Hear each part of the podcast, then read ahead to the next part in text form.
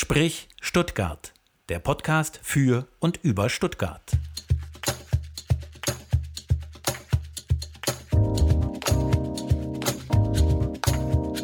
Sprich Stuttgart. Heute zu Gast Thomas Kölpin. Sprich Stuttgart. Am Mikrofon Stefan Ferdinand und Daniel Stolz. Ja, und hallo zu Sprich Stuttgart. Heute zu Gast, wie schon im Jingle erwähnt, Thomas Kölpin. Hallo, Herr Kölpin. Hallo. Hallo. Ja, und Sie sind ja nicht irgendwer, Sie sind ja der Direktor der Wilhelma und deshalb natürlich ein super Gast für Sprich Stuttgart. Wir freuen uns schon sehr auf die Aufzeichnung. Und wie es sich gehört, für Sprich Stuttgart gibt es immer am Anfang so eine kleine Kurzvita. Und das ist jetzt sozusagen die Überprüfung, ob ich gut recherchiert habe, ob ich, genau. ob, ob, ich das Richtige rausgefunden habe über unseren Gast. Äh, und dann fangen wir einfach mal an. Und wenn irgendwas nicht stimmen sollte, dann grätschen Sie dazwischen. Dann sage ich Bescheid. Genau. Auf und jeden Fall. Dann gibt es eine Rüge für mich. genau. Also, Herr Kölpin, Sie sind ja, man wird ja gar nicht als, als Zoodirektor oder als äh, Wilhelmer-Direktor geboren. Da gab es ja einen Weg davor. Ne? Äh, Sie kommen nämlich eigentlich auch nicht mal aus Stuttgart, sondern aus Hamburg. Sind gebürtiger Hamburger. Ganz genau. Da ähm, am 8. November 1968 geboren und dann aber aufgewachsen in Norderstadt. Ist das richtig? Norderstedt. Steht. Oh, Norderstedt. oh, okay, oh, okay. Fünftgrößte Stadt in Schleswig-Holstein. Oh. Das, irgendwann wahrscheinlich während der Schülerzeit trainiert man sich so ein Superlativ mal an, damit die Leute irgendwie Norderstedt sagen Ja, ich habe vorhin mal ein bisschen Okay, wir nachgeguckt. haben auch ein Selbstbewusstsein. Ja, ich habe vorhin noch nachgeguckt, bei, bei, bei Norderstedt, da ist ähm, der bekannteste Sohn der Stadt ist Uwe Seeler oder der wohnt da gerade noch. Das ist das. Ja, der kommt nicht wirklich Mhm. aus Norderstedt, aber der wohnt da. Der wohnt da, okay. Ja, ja. Sie der wohnen- bekannteste Sohn der Stadt ist vielleicht äh, Mike Krüger. Ah, Der, Ah. der war auch auf der Okay. Schule, auf der ich auch war. Ah ja. Aber persönlich nicht, nicht Nein, begegnet. oder? deutlich älter. ja nicht die ja nicht, Generation von Mike Krüger. Nein, wirklich nicht. wir, wissen ja Ja, nicht, du wie ja schnell, gerade gesagt. Ach, äh, genau. wir wissen ja nicht, wie schnell er in der Schule war, für der Mike Krüger. Vielleicht hat er ja ein, bisschen länger gebraucht. Oder, ja, oder Herr Kölpin ein paar Klassen übersprungen hat. Ja. Naja, gut. Nee, aber das schafft man auch mit Überspringen nicht. Ich, äh, Da genau. kommt man nicht hin. Und nach der Schule, das fand ich ja sehr interessant, dann äh, ging es erstmal äh, nach Gießen oder, oder Hamburg, da wurde dann in beiden Städten studiert, und zwar Psychologie. Genau, ich habe auch ein bisschen Psychologie studiert, was äh, durchaus äh, nicht schlecht ist für meine Tätigkeit, sage ich mal. Und äh, aus der Psychologie ist ja nachher ein bisschen Zoologie geworden und zwar nachher letztendlich Tierpsychologie oder Ethologie. Insofern passt das schon zusammen. Ja, und genau, das wurde dann forciert, 92 bis 98 wurde dann Biologie studiert in Hamburg und dann sogar promoviert im Jahr 2005. Und dann ging es 2007 als wissenschaftlicher Assistent an den Tierpark Hagenbeck, auch in Hamburg. Und da hat es gar nicht lang gedauert, zwei Jahre nämlich nur. Und nach zwei Jahren war dann, waren Sie dann Direktor vom Thüringer Zoopark. Das ist nicht ganz Nicht richtig. Jetzt muss ich wirklich reingehen. Ja, okay, dann nur zu, habe nur ich als zu, wissenschaftlicher. Assistent 2005 in Hamburg angefangen. In Hagenbecks Tierpark habe da vier Jahre gearbeitet, zwei Jahre als wissenschaftlicher Assistent und dann habe ich das Tropenaquarium dort geleitet. Mhm. Und das von 2007 bis 2009.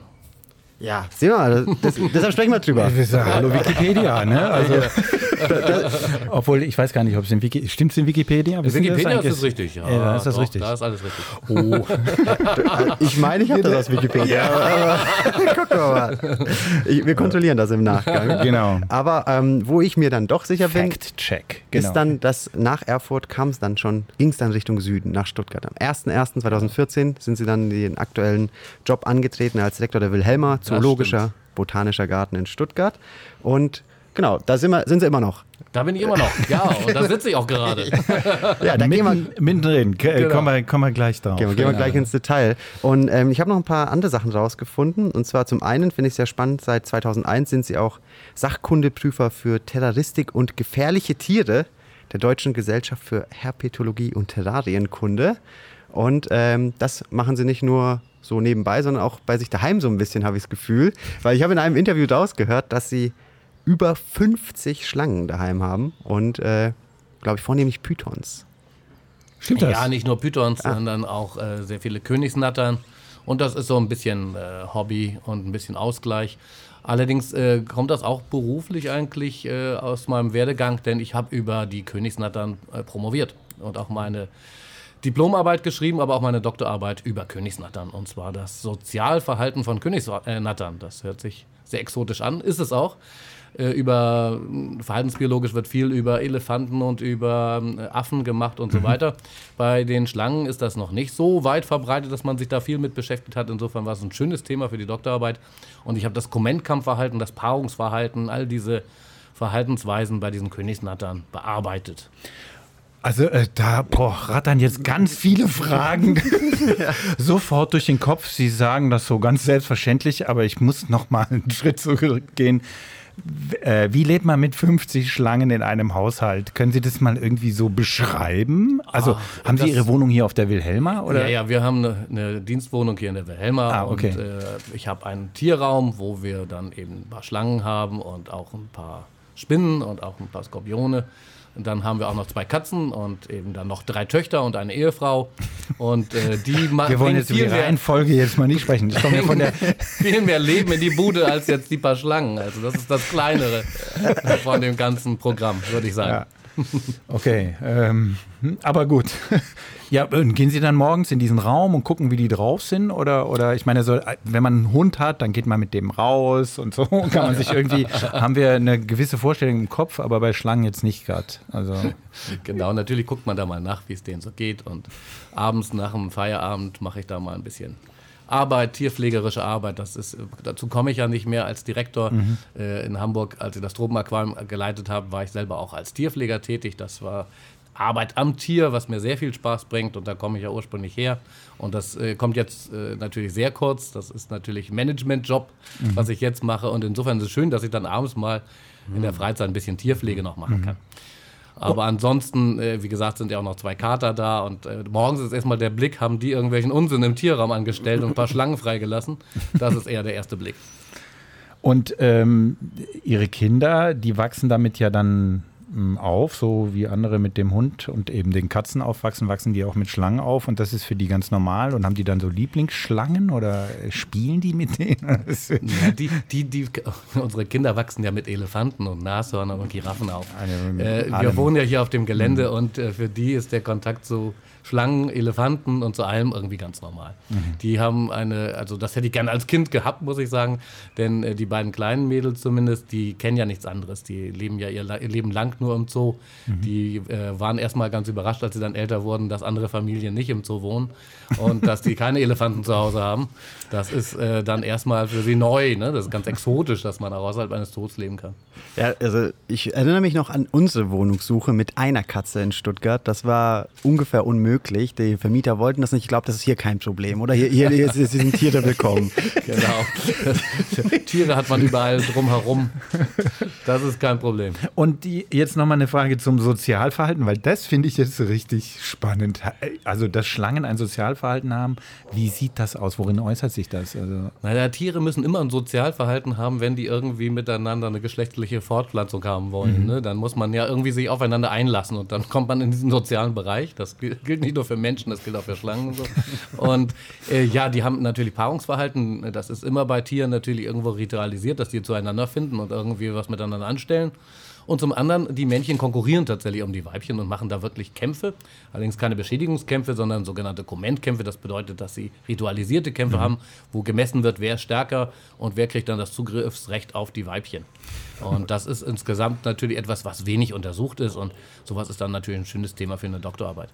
Und wie ist dann jemand? Also, sie machen ja kein Armdrücken oder so. Wie, wie, wie, wie finden die raus, wer stärker ist? drücken. Das ist, ist ganz spannend und zwar versucht äh, immer einer äh, auf dem anderen sozusagen raufzukriechen und auf dem Rücken sich zu halten und der andere versucht ihn wieder runterzuschütteln. Und dann wird das wirklich so ein, so ein Tanz, kann man schon sagen. Ab und zu beißen sie sich auch noch dabei, aber das ist wenig. Es gibt eben keinen Beschädigungskampf. Und irgendwann merkt einer, dass er da eigentlich nur noch unterdrückt wird und runtergedrückt wird und dann versucht er ganz schnell wegzukommen. Ist ja schon ein bisschen wie Armdrücken. Ja, ja. Also Körperdrücken. Körperdrücken. Ja. Also Ringen, Wrestling. so ein bisschen Wrestling. Genau. Wrestling. Schlangenwrestling. Aber nicht so geskriptet wahrscheinlich. Man weiß ja, also zumindest. Ja, irgendwie schon. Ist ja ein Kommentkampf, ne? Also irgendwie auch ein Skript. Aber steht noch nicht vorher fest, wer gewinnt. Und, und das passiert dann auch bei Ihnen zu Hause. Na, bei mir zu Hause passiert das jetzt nicht. Das war natürlich die Forschungsarbeit. Und äh, jetzt äh, zu Hause halte ich schön die Männchen getrennt, weil eigentlich ist das etwas, äh, was äh, natürlich für die Tiere äh, nicht so gut ist, sondern die sollten natürlich ihre Ruhe haben und nicht mit mehreren Männchen zusammen. Das stresst die Tiere natürlich. Ne, das ist ja auch in der Natur, dass das nur in dem Frühjahr kurz vorkommt, bis die das dann rausgetragen haben, wer hier der Boss ist und dann äh, verziehen sich auch in der Natur natürlich die schwächeren Männchen weit zurück und deswegen darf man es im Terrarium, darf man nicht zwei Männer zusammenhalten. Das finde ich, find ich äh, total spannend, weil ja auch die Tiere dann trotzdem ja nicht nur ein Sozialfall, sondern auch einen eigenen Charakter, einen eigenen Charakter haben. Ja. Und das, das ist äh, tatsächlich so, dass äh, wir gehen da immer von aus, ja klar, Menschen haben das und dann sicherlich noch Affen und vielleicht auch noch einen Hund. Aber äh, selbst äh, die Vogelspinnen haben alle einen eigenen Charakter und, äh, und es ist natürlich immer schon mal von der Art ein bisschen unterschiedlich, aber auch jedes einzelne Individuum ist ein bisschen anders. Da gibt es auch welche, die ein bisschen neugieriger sind, welche, die ein bisschen ängstlicher sind und so weiter und so fort. Also alles, äh, alle Lebewesen sind letztendlich Individuen und äh, man kann das nicht so, wie es früher mal gedacht wurde, ja, das gibt es nur bei höheren Säugetieren und alle anderen, das sind so eher Maschinen, ne? die dann diese Theorie, dass das eigentlich reines Instinktgeschichte ist, sondern man muss heutzutage wirklich davon ausgehen, dass vermutlich alle Lebewesen in irgendeiner Form so eine Art Bewusstsein haben. Und, und gerade bei Schlangen finde ich das halt doppelt spannend, weil die haben ja ein ganz schlechtes Standing. Eine falsche Schlange zum Beispiel oder auch in der Bibel wissen wir ja alle, wer den Apfel beschert hat. Ähm, Gibt es da auch wirklich sympathische Schlangen? Naja, Oh ja, wir brechen das Klischee. Es ist, es ist ja das, äh, dass das ja auch, dieses Klischee ist ein westliches Klischee. Ne? Wir haben unsere Religion, wo das äh, sehr negativ bewertet Ja. wird, der Sündenfall, ganz klar. Äh, In anderen Religionen spielt die äh, Schlange häufig eine sehr positive Rolle. Im Buddhismus ist die Königskobra, die Buddha in einer Situation Schatten spendet, dass er nicht äh, stirbt in der Sonne, also ein heiliges Tier. Äh, dann haben wir das äh, bei den, ähm, bei den äh, äh, Aborigines in, in Australien, dass sogar die Weltenerschafferin, die höchste Heiligkeit, Bolong, die Regenbogenschlange ist. Also Schlangen können sehr positiv besetzt sein, bis hin zur höchsten Gottheit. Also das äh, muss nicht so negativ sein, das ist eben so eine westliche Geschichte. Ich glaube auch in der nordischen Mythologie, oder ist so die Weltenschlange irgendwie, die Genau. um die Welt sich. Also je älter die Religionen werden, desto besser kommen die Schlangen weg und werden häufig sogar in die Schöpfungsgeschichte mit eingebaut. Ich finde es schön, es ist total spannend. Äh, Wir machen aber, bevor wir äh, da noch tiefer reingehen wollen, und das wollen wir ganz sicher, äh, kurz unsere Hausaufgaben. Und das bedeutet, dass wir erstmal sagen, was Sprich Stuttgart überhaupt ist, weil wir fest davon ausgehen, dass wir mit Ihnen jetzt neue Hörerinnen und Hörer dazu bekommen. Und Sprich Stuttgart ist ein ähm, Podcast für und über Stuttgart. Da kommen Persönlichkeiten aus der Stadt äh, zu Wort. Ausführlich, zwei Stunden reden wir. Ähm, Und das Ganze ist angesiedelt am Institut für Moderation an der Hochschule der Medien in Stuttgart. Dort bilden wir Moderatorinnen und Moderatoren aus und einer davon ist Daniel Stolz, der als Innovationsmanager im SWR arbeitet, aber dieses Programm bei uns an der Hochschule mit belegt. Äh, Und ich freue mich, dass du heute dabei bist. ja, Daniel. freue mich total, dass ich die Chance habe. Und neben mir sitzt natürlich das Sprich Stuttgart Urgestein. Nach über 50 Folgen, genau. Stefan Ferdinand ist äh, Professor für Journalistik an der HDM und auch Direktor des eben benannten IMOs und genau, leitet das Ganze. Und weil du sagst Urgestein, gab es schon ein paar Gäste und die stellen wir jetzt alle einmal vor. Da müssen sie jetzt durch. es waren zu Gast Katrin Att, Cem Arat, Muchterem Aras, Irene Armbruster, Wieland Backes, Michael Bohnenstengel, Michael Blume, Wolfgang Baum, Marjoke Bräuning, Helga Bräuninger, Ines de Castro. Sarah Dahme, Colin Dinkelacker, Joachim Dorst, Tobias Elsässer, Serkan Ehren, Astrid Fünderich, Erik Gauthier, Kai Gnifke, Ulrike Groß, Laura Halding-Hoppenheit, Moritz Hans, Philipp Hans, Sophie Henne, Christian Hermes, Timo Hildebrandt, Andreas Hofer, Cornelius Horz, Eva Hosemann mit Biene Schulz und Stefan Raab, Maries Laurence Jungfleisch, Elisabeth Kabatek, Stefan Kaufmann, Vincent Klink, Dieter Kraus mit Ulrich Wegenast, Christiane Lange, Andreas Berleska, Meckes, Stefanie Meyer-Holz, Cornelius Meister, Johannes Miller, Frank Nopper, Amina Usman Dauda, Rainer Pfisterer, Phyllis Retschbar, Timo Seyer mit Axel Asfalk, Ambassaya, Stefanie Schneider, Mini Schulz, Wolfgang Schorlau, Walter Sittler, Stefanie Stegmann, Stefan Wolf und Ingo Zamparoni, den hast du auch moderiert, Daniel. Genau, es ja. werden zu Gast sein Luisa Schneider, Sarah Gilgin, Wolfgang Schuster, Johannes Graf Strachwitz oder Fola Dada. So. Und war schlimm? Nein, interessante Namen dabei. Ja, ne? Finde ich auch. Lohnt sich auch, das nachzuhören. 50 Folgen, an zwei Stunden, 100 Stunden hat man an einem Wochenende durch. Genau, ein, einmal durch Stuttgart fahren. Habe Genau. ich jeden Tag übrig. Ja, ja. genau, genau. Gut, und dann ist fester Bestandteil äh, des Podcasts dieses hier. Sprich Stuttgart. Ortsbeschreibung. Und da müssen Sie jetzt, Herr Kölpin, beschreiben, wo wir hier sitzen, in welchem Surrounding sozusagen. Ja, das ist ein ganz tolle, tolles Surrounding. Nämlich wir sitzen in den Resten des maurischen Festsaals in der Wilhelma. Der maurische Festsaal war ursprünglich mal ein äh, tolles Gebäude, wo private Feierlichkeiten von Wilhelm I. von Württemberg stattgefunden haben. Direkt dran am maurischen Garten. Und wenn man aus dem Fenster blickt, sieht man den Seerosenteich. Also wirklich das Herz der Wilhelma. Also wirklich eine tolle Location. Absolut, oder? Ja. Muss man sagen, das ist ein würdiger Blick. Und wenn man, äh, vorhin war es noch lauter zu hören, da waren Geräusche, weiß jetzt gar nicht, jetzt man hört die Vögel, hört man, aber da war so ein lautes, äh, ich weiß gar nicht, was das war. Es hat sich wie eine Sirene Wie eine angehört. Sirene so ein bisschen. Ja, vermutlich unsere Gibbons. Die machen morgens immer ihren Reviergesang. Ah. Und, ne, die wollen äh, erst den anderen Gibbon-Familien in Stuttgart zeigen, hier ist ihr Revier, ne, bleibt weg. Und die wissen nämlich nicht, dass in Stuttgart nicht so viele weitere Gibbon-Familien wohnen. Und das machen sie immer morgens und abends. Ah, das, ah, wir haben uns schon gefragt, ob wir das jetzt zwei Stunden als Begleitung haben. Haben wir dann nicht. Schade, dass wir es jetzt live nicht äh, sozusagen haben. Aber damit sind wir eigentlich schon, finde ich, an einem, an einem Punkt, jeder, wo Sie das jetzt so beschrieben haben, jeder in Stuttgart, in Baden-Württemberg, hat sofort ein Bild im Kopf, nachdem Sie das mit so ein paar Stichworten beschrieben haben. Das Maurische, den Seerosenteich.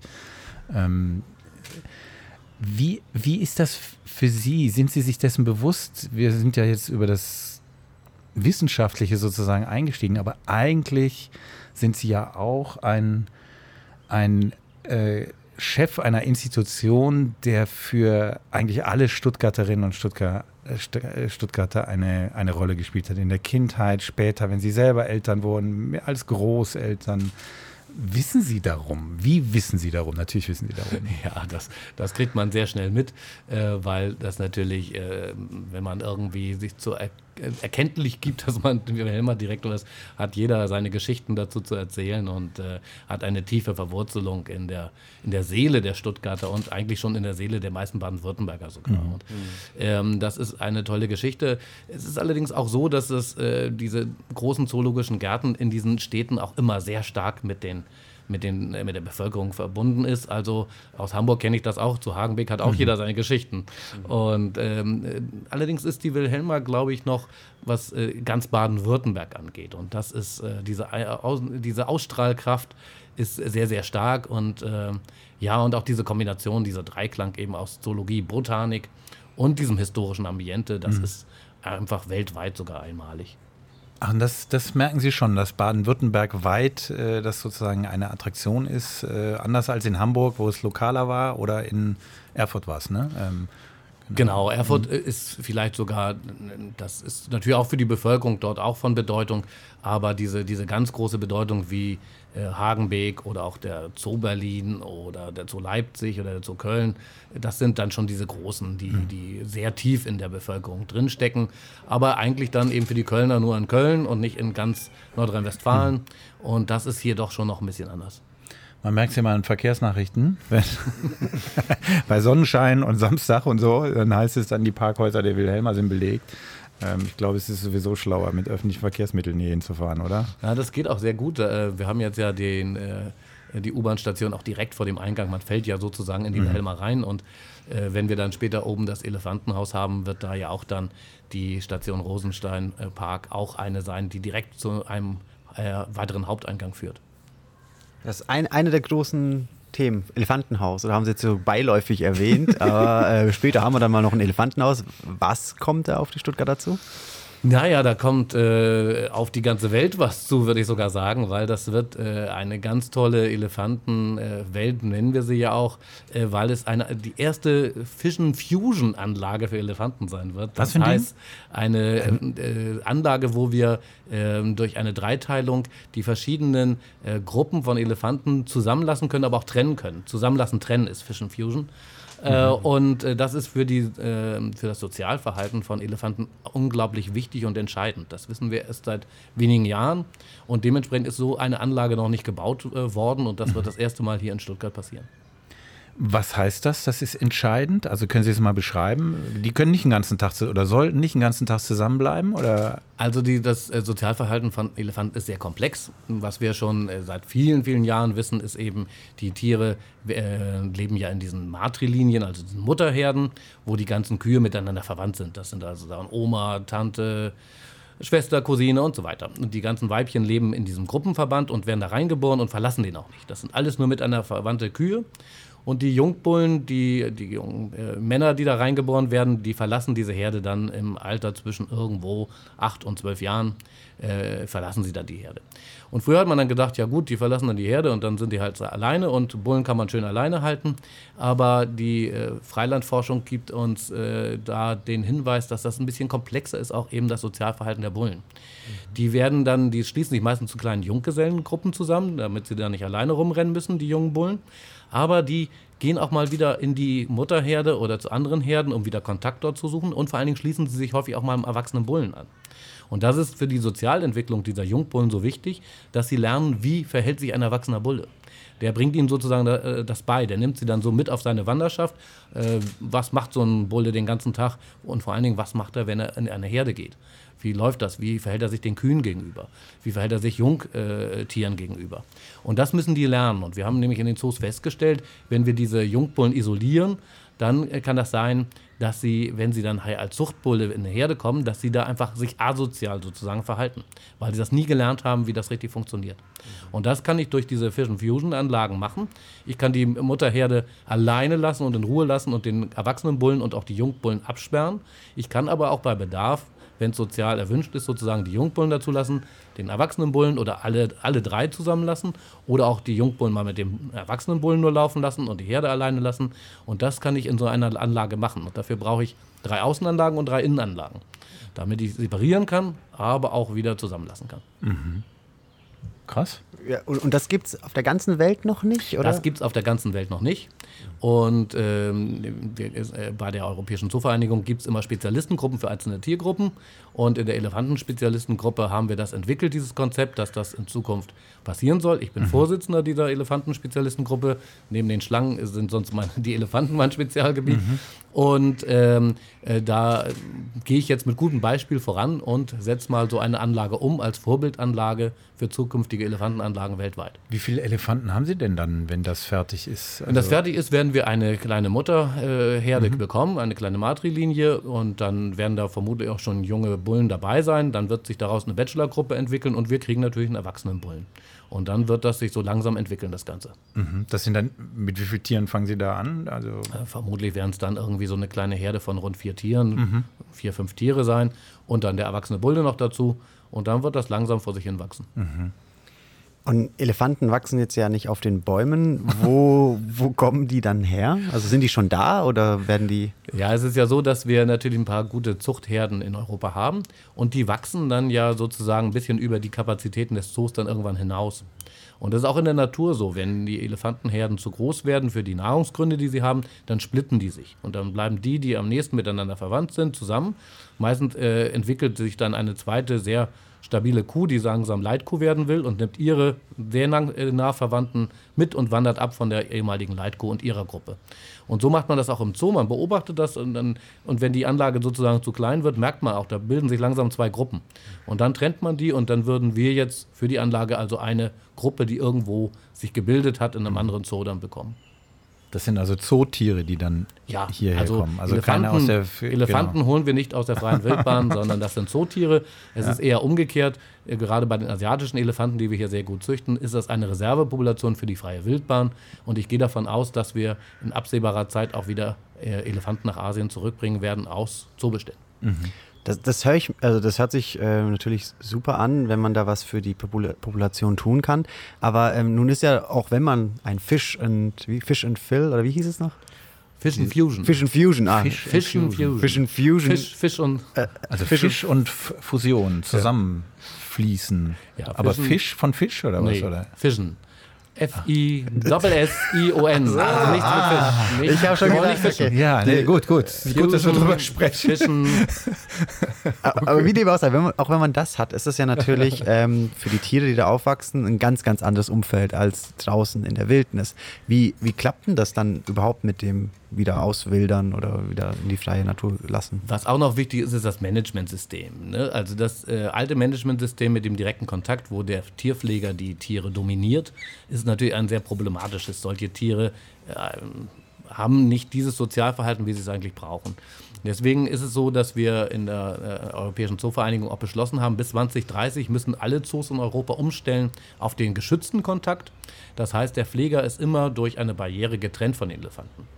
Das ist der Vorteil, dass dann die Elefanten wirklich wieder sich wie Wildelefanten benehmen können. Die können ihre wirkliche Leitkuh ausbilden, keiner dominiert sie mehr. Man trainiert sie am Gitter, da machen sie freiwillig mit durch Belohnung. Aber es ist natürlich dann auch so, diese Tiere sind dann auch tatsächlich echte Wildelefanten, die sind auch gefährlich. Deswegen muss der Pfleger auch hinter der Barriere bleiben, weil wenn er dann reingeht und die Leitkuh irgendwie keine Lust auf ihn hat, dann gibt es schwere Verletzungen. Um es mal ganz vorsichtig auszudrücken, wahrscheinlich äh, Schlimmeres. Und äh, mit solchen Elefanten, die sozusagen wirklich in ihrer eigenen Struktur leben, kann man dann, um sie wieder auszuwildern, diese Tiere in die Herkunftsländer bringen. Dann muss man sie natürlich weiterhin erstmal managen. Man kann die nicht gleich dann rauslassen, sondern dass man sie erstmal in einem begrenzten Gebiet, das man umzäunt, dann erstmal ein bisschen an die Natur gewöhnt und äh, sie auch sehr stark alleine lässt, nicht mehr trainiert. Und äh, dann irgendwann ist der Zeitpunkt gekommen, wo man sie auch wieder auswildern kann. Also das ist durchaus denkbar, aber das funktioniert nicht mit den beiden alten Kühen, die wir jetzt zum Beispiel noch haben, weil das sind Tiere, die, bevor sie hierher kamen, gebrochen worden sind in Asien, den Menschen als dominantes Wesen akzeptieren und deswegen kann man auch reingehen zu den Elefanten, diesen direkten Kontakt machen und äh, so ein Elefant ist nicht wirklich auswilderbar.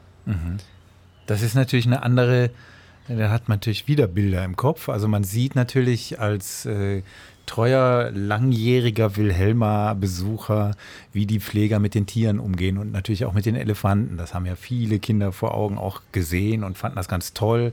Und das Berufsbild des Tierpflegers, der Tierpflegerin entsteht ja genau in solchen Augenblicken.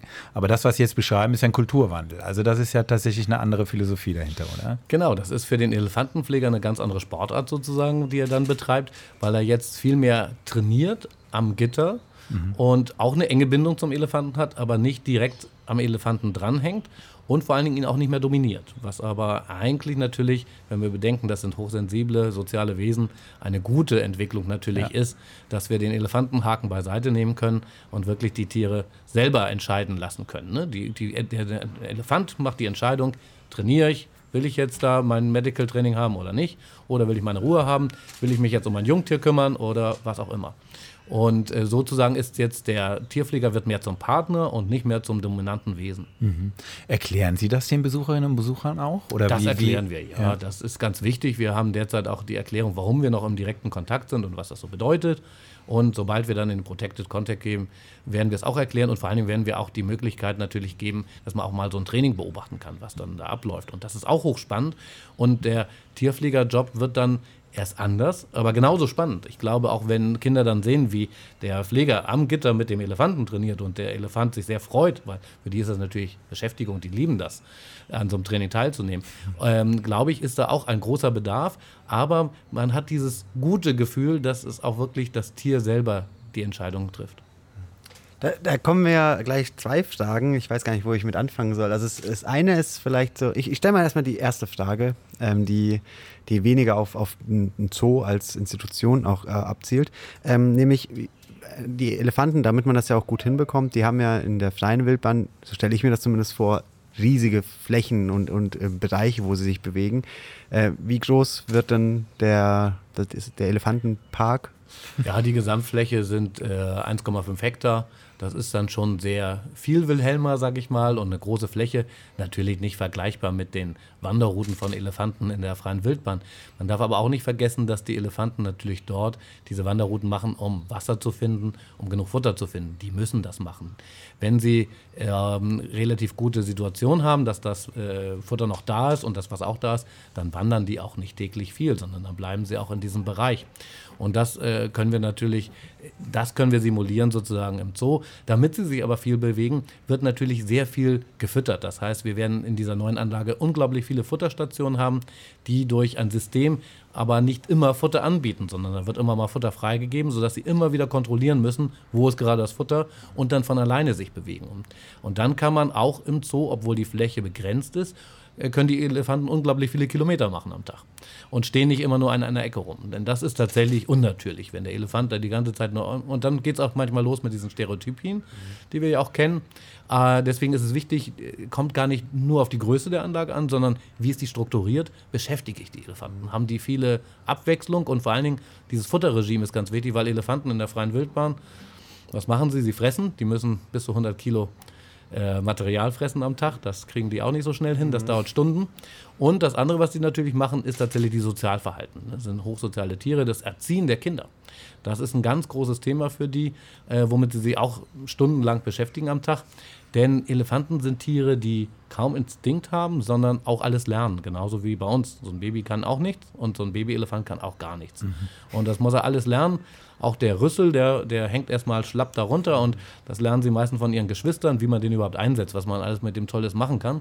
Also das ist tatsächlich so, das läuft alles über diese soziale Schiene und das muss man ihnen ermöglichen. Und früher hat man eben einzelne junge Elefanten nach Europa geholt, die auch nicht miteinander verwandt waren, da in solche Anlagen gestellt und dann funktioniert das ganze System nicht. Und da haben wir große Schritte nach vorne gemacht.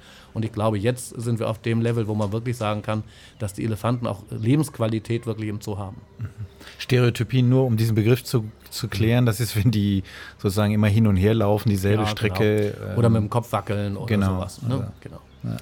Aber das bedeutet ja dann auch wieder, gerade weil dieses soziale Gefüge bei Elefanten ja so wichtig ist, äh, dass man dann nicht einzelne Tiere ähm, wieder in die freie Natur bringen kann, sondern müsste man wahrscheinlich die ganze Familie mitnehmen oder wie, wie das, läuft das? Das ist richtig. Also bei den weiblichen Tieren kann man nicht sagen, wir schicken jetzt einen nach Indien zurück. Mhm. Um Himmels Willen, sondern das ist dann ein ganzer Familienverband.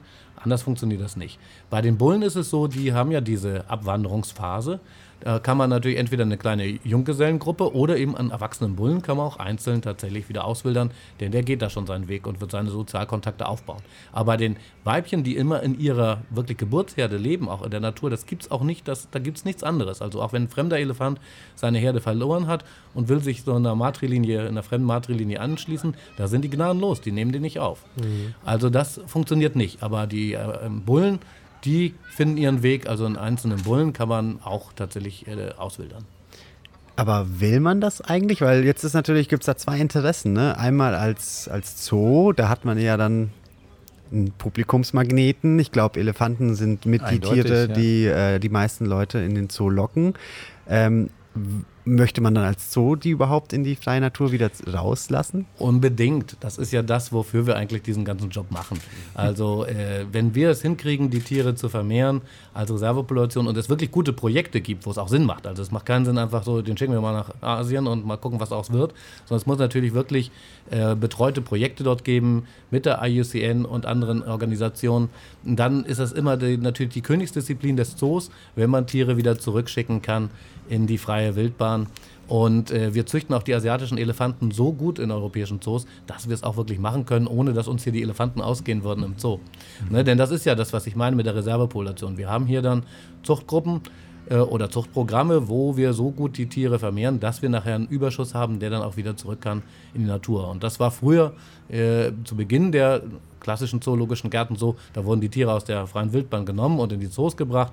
Wir sind jetzt an dem Punkt, wo es genau umgekehrt läuft. Wir züchten die Tiere so gut in den Zoos und leider verschwinden die Bestände aus der freien Wildbahn durch Lebensraumverlust etc. und wir können sie wieder zurückbringen. Mhm. Jetzt haben Sie einen äh, Begriff so nebenbei genannt, IUCN, das ist die International Union for Conservation of Nature. Genau. Da sind Sie als Wilhelma äh, jetzt äh, Mitglied oder kann man das so sagen? Ganz oder, genau. Genau. Wir sind jetzt jüngst benannt. Richtig. Ähm, das ist eigentlich ein Ritterschlag, das oder? Ist, ja, das ist der Ritterschlag schlechthin. Mhm. Das heißt, dass wir wirklich als Artenschutzorganisation, das ist ja auch so ein bisschen das, was ich so sehe. Wir sind eine Artenschutzorganisation, die auch einen zoologisch-botanischen Garten betreibt. Mhm. Und äh, das ist, äh, wir werden jetzt mit unserem Artenschutzengagement wahrgenommen weltweit und äh, sind dort aufgenommen worden in diese Organisation, sodass wir dort uns noch besser vernetzen können und uns noch mehr in diesen Bereich einbringen können. Und da sind ja die ganzen Länder erstmal Mitglied, die Staaten der Welt sind Mitglied in der IUCN und dann große Organisationen wie der WWF und äh, viele andere National Geographic und wie sie alle heißen, die großen Player äh, im Artenschutz und auch ein paar zoologische Gärten. Und aus Deutschland bis jetzt nur der Zoo Köln und der Zoo Leipzig und wir jetzt als Dritter und da sind wir doch sehr stolz drauf. Ja, herzlichen Glückwunsch. Und wie kommt man da rein? Also was, muss, ja, eben, was genau. musstet ihr machen? ja, das ist tatsächlich gar nicht so einfach. Man braucht erstmal zwei Paten, äh, Organisationen, die schon Mitglied sind, die einen empfehlen sozusagen und dann stimmen wirklich alle Mitglieder darüber ab, ob man da rein darf. Und da muss man natürlich eben sozusagen wie beim einen Lebenslauf sozusagen abgeben. Ähm, das ist äh, sozusagen wie ein Vorstellungsgespräch, was man so alles für den Artenschutz mhm. und im Artenschutz macht. Im, im, in der Wilhelmer, im genau, Zoo. Ne? Also das, was wir hier dann so im treiben. Prinzip so eine Art Pitching des, des äh, Artenschutzkonzeptes hier bei Ganz Ihnen. genau. Und ja. das wird dann geguckt und wenn dann alle Mitglieder sagen, das ist super, den nehmen wir auf, der passt zu uns, der bringt uns auch weiter, dann kommt man rein und wenn da welche ein Veto ziehen, dann ist man da nicht bei. Mhm sind wir mittendrin, ne? In diesem Artenschutz, Tierschutz-Thema, ja. äh, weil das ist natürlich das, was Zoos ja, äh, oder Daniel, ich will dir nicht vorgreifen, äh, du wolltest das ja selber äh, formulieren. Also genau. ich, kann, kann, ich gerne machen, aber kannst auch du. Also ich glaube, äh, einfach nur spannend, weil äh, dieses Thema Artenschutz und Tierschutz haben wir jetzt sehr viel ja, ähm, drüber geredet und es haben auch ein paar Beispiele genannt. Aber wenn man dann, ähm, ich habe mal in der Recherche im Vorfeld mir so ein bisschen durchgelesen, was so bei Zoo Scout, ich glaube, das ist sowas wie weiß nicht, ähm, Bewertungen für Zoos. Und dann waren da viele Leute, die sich zum Beispiel äh, über das Affengehege so gewundert haben, dass die, die Affen sich da scheinbar so komisch verhalten würden, dass sie da irgendwie nie, nicht natürlich wirken würden. Oder auch natürlich, wenn man sich äh, mal auf eine PETA-Website verirrt und dann da mal drauf geht und guckt, ähm, wie die über die Wilhelmer schreiben. Das wissen sie ja wahrscheinlich auch. Also ist da, ist da nicht irgendwas dran, dass es dann, was da vorgeworfen wird? Naja, also Peter ist natürlich eine Tierrechtsorganisation, die die gesamte Tiernutzung des Menschen ja abschaffen will. Und äh, das ist deren Konzept. Das ist ja auch, so kann man, das ist eine Einstellungssache. Die wollen ja, dass wir Tiere in gar keiner Form nutzen. Ähm, das ist nicht so ganz unsere Einstellung. Wir glauben, dass wir als Menschen die Verantwortung haben. Wir sind die, die das Artensterben verursachen. Und äh, wir sind aber auch die Einzigen, die dagegen was unternehmen können. Und natürlich kann man diese Position vertreten, wir lassen sie in Frieden aussterben und machen nichts mehr oder nur vor Ort. Ähm, aber äh, das ist ja das, was die IUCN auch zusammen mit der Weltzoo-Organisation, mit der WASA äh, gesagt hat. Eigentlich geht es nur über diesen One-Plan-Approach. Also das heißt, eine Richtung des Artenschutzes. Und die beiden Seiten des Artenschutzes, so ist es in diesem One-Plan-Approach, können nur sein der Ex-Situ-Artenschutz und der In-Situ-Artenschutz zusammen. Äh, die Situation ist ja die, dass Sie wir. Die beiden Begriffe, glaube ich, erklären. Genau, das Exito richtig. Exito-Artenschutz, genau. ich bin zu weit im, im, Thema jetzt schon wieder drin. Alles genau. gut, alles gut. Äh, nein, der Exito-Artenschutz ist der ähm, Artenschutz außerhalb der eigentlichen Verbreitungsgebiete und der In-Situ-Artenschutz das Umgekehrte im Verbreitungsgebiet selber. Das heißt, In-Situ-Artenschutz wäre zum Beispiel ein Schutzgebiet errichten, eine Schutzpatrouille dort einzurichten, um zu gucken, dass da nicht gewildert wird. Mhm. Und der Ex-Situ-Artenschutz sind diese Zuchtprogramme, die wir in den europäischen Zoos machen, um Reservepopulationen zu erhalten, die dann auch wieder auswilderungsfähig sind. Und äh, der Wandblendebrot sagt, wir brauchen beides. Das heißt, wir müssen die Tiere vor Ort schützen, äh, schützen, aber wir brauchen auch Reservepopulationen, um auch Tiere wieder hinzubringen, wenn sie dann nicht mehr da sind. Wo sollen sie sonst herkommen?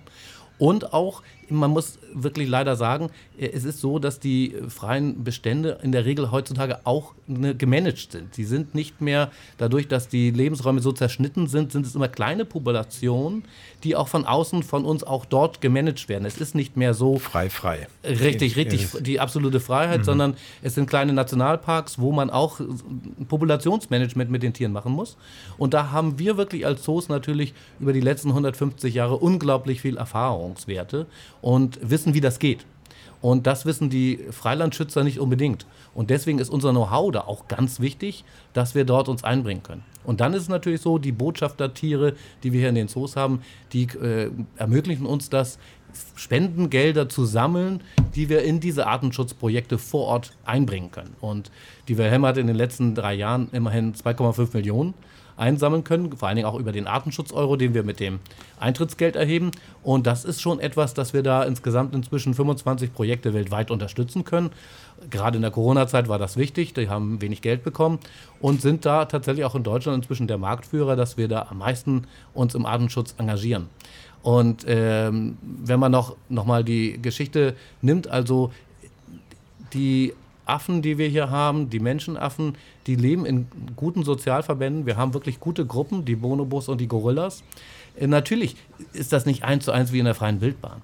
Aber andererseits, das sind auch alles Tiere, die im Zoo geboren sind und die auch wieder als Botschafter und Reservepopulationen dienen und damit hier ihre Aufgabe haben. Und ganz ehrlich, die Tiere äh, haben eine gute Sozialstruktur, die haben hier beste tiermedizinische Versorgung, die haben hier regelmäßig ihre Futtereinheiten. Die Frage ist, wenn ich jetzt Gorilla wäre, würde ich unbedingt wirklich noch im Kongo leben wollen oder vielleicht doch lieber in der Wilhelma? Denn wenn man sieht, da muss man aufpassen, dass man nicht gewildert wird, da gibt es mhm. Raubtiere, da gibt es Parasiten, da gibt es alles. Ähm, also insofern äh, kann man auch nicht sagen, dass es den Tieren hier wirklich also schlecht geht, sondern denen geht es optimal sogar. Manchmal haben sie hier sogar zu wenig Stress. Das haben wir auch inzwischen festgestellt, dass Tiere manchmal hier Probleme haben, weil es ihnen zu gut geht. Wohlstandsproblem. Genau, wie es uns ja, auch als Menschen geht. Genau. Und ein bisschen Stress, positiver Stress ist sogar wichtig. Da gibt es wirklich ganz tolle Erkenntnisse, dass wir inzwischen anfangen, sogar unsere Tiere ein bisschen zu stressen. Das heißt, dass man mal bei den Huftieren auch mal ein bisschen Geruch vom Leoparden reintut, damit die auch mal ein bisschen denken, oh, hier ist jetzt der Leopard, ich muss mich mal ein bisschen wieder konzentrieren, ich muss mal wieder aufpassen, was in der Natur ja auch machen müssen.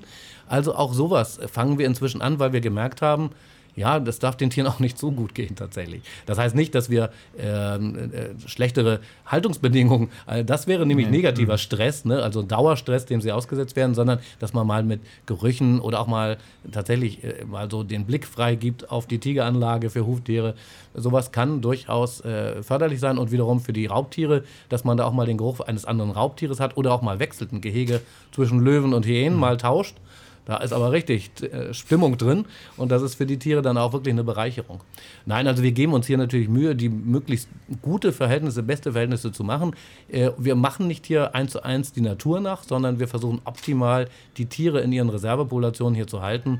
Und ich glaube, die Wilhelma hat hier einen sehr hohen Standard ich gebe auch zu, es gibt Zoos außerhalb der Verbände. Die Europäische Zoovereinigung hat ja ein Screening, wo auch wirklich überprüft wird, wie sind die Standards. Wir haben Standards festgelegt, was die Zoos leisten müssen und äh, wie sie ihre Tiere halten müssen. Es gibt aber natürlich so kleine Zoos, die da nicht ver äh, verbandsintern sind. Da gibt es Mängel, keine Frage. Mhm. Also äh, das ist so und äh, das unterstütze ich auch nicht. Aber das, was wir als organisierte Zoos mit unseren Standards, die wir haben, leisten, äh, das ist sicherlich im Tierinteresse und auch im Tierwohl. Aber Sie verstehen diesen Impuls, den natürlich, ich gebe jetzt wieder aus äh, langjähriger Besuchererfahrung mit Kindern, äh, die dann irgendwann sagen, ach, die sind ja alle hier im Gefängnis, die Tiere. Ja, das ist ja so ein, so ein Impuls. Kinder sagen dann, lass die Tiere frei. Ja, und das, äh, ich glaube, das steckt natürlich auch in uns drin, dass wir diesen Konflikt haben. Wir wollen diese Tiere einerseits sehen und erleben, um damit überhaupt Kinder, wir selber eine Bindung zu Tieren entwickeln und andererseits denken wir immer, oh, in der freien Wildbahn ging es dem besser.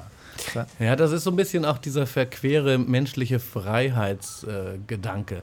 Äh, ähm, wir glauben, dass äh, man in der Natur die absolute Freiheit hat. Mhm. Äh, das ist ja nicht ganz richtig. Also diese Tiere, die in der freien Wildbahn leben, haben ja, auch wenn man es freie Wildbahn, das ist vielleicht auch schon wieder der falsche Ausdruck, die in der Natur leben, in ihrem natürlichen Habitat leben, die haben ja unglaublich viele Begrenzungen des Ganzen. Das heißt also, äh, ein Tiger, wenn er sein Revier hat und kommt an die Grenze zum Nachbarn, da ist eine Geruchsmarkierung zwar nur, die für uns unsichtbar ist, sodass wir denken, ach, das ist hier immer alles frei und weit. Für den ist es aber eine Grenze, die er nicht überschreiten kann. Die ist wie eine riesen Betonmauer für uns die dort ist, auch wenn sie nur geruchlich ist, aber für die ist so eine geruchliche Barriere ist für den viel schlimmer als eine Betonmauer. Der weiß, dass er da nicht rüber kann, weil er dann richtig Ärger kriegt. Andererseits auch wieder natürlich die Huftiere, die äh, aufpassen müssen, da kann ich nicht hingehen, da weiß ich, da ist irgendwo ein Löwenrudel. Oder auch wieder Konkurrenz da. Oder hier kann ich nur leben, weil ich Futter finde und Wasser finde. Und hier kann ich nicht hingehen, weil da die ganzen Malaria-Mücken sind oder die Zeze fliegen.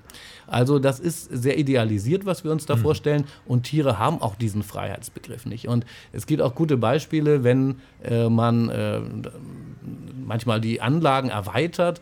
Ähm, das haben einige Zoos gehabt. Äh, man hat da was rangebaut, eine neue Anlage.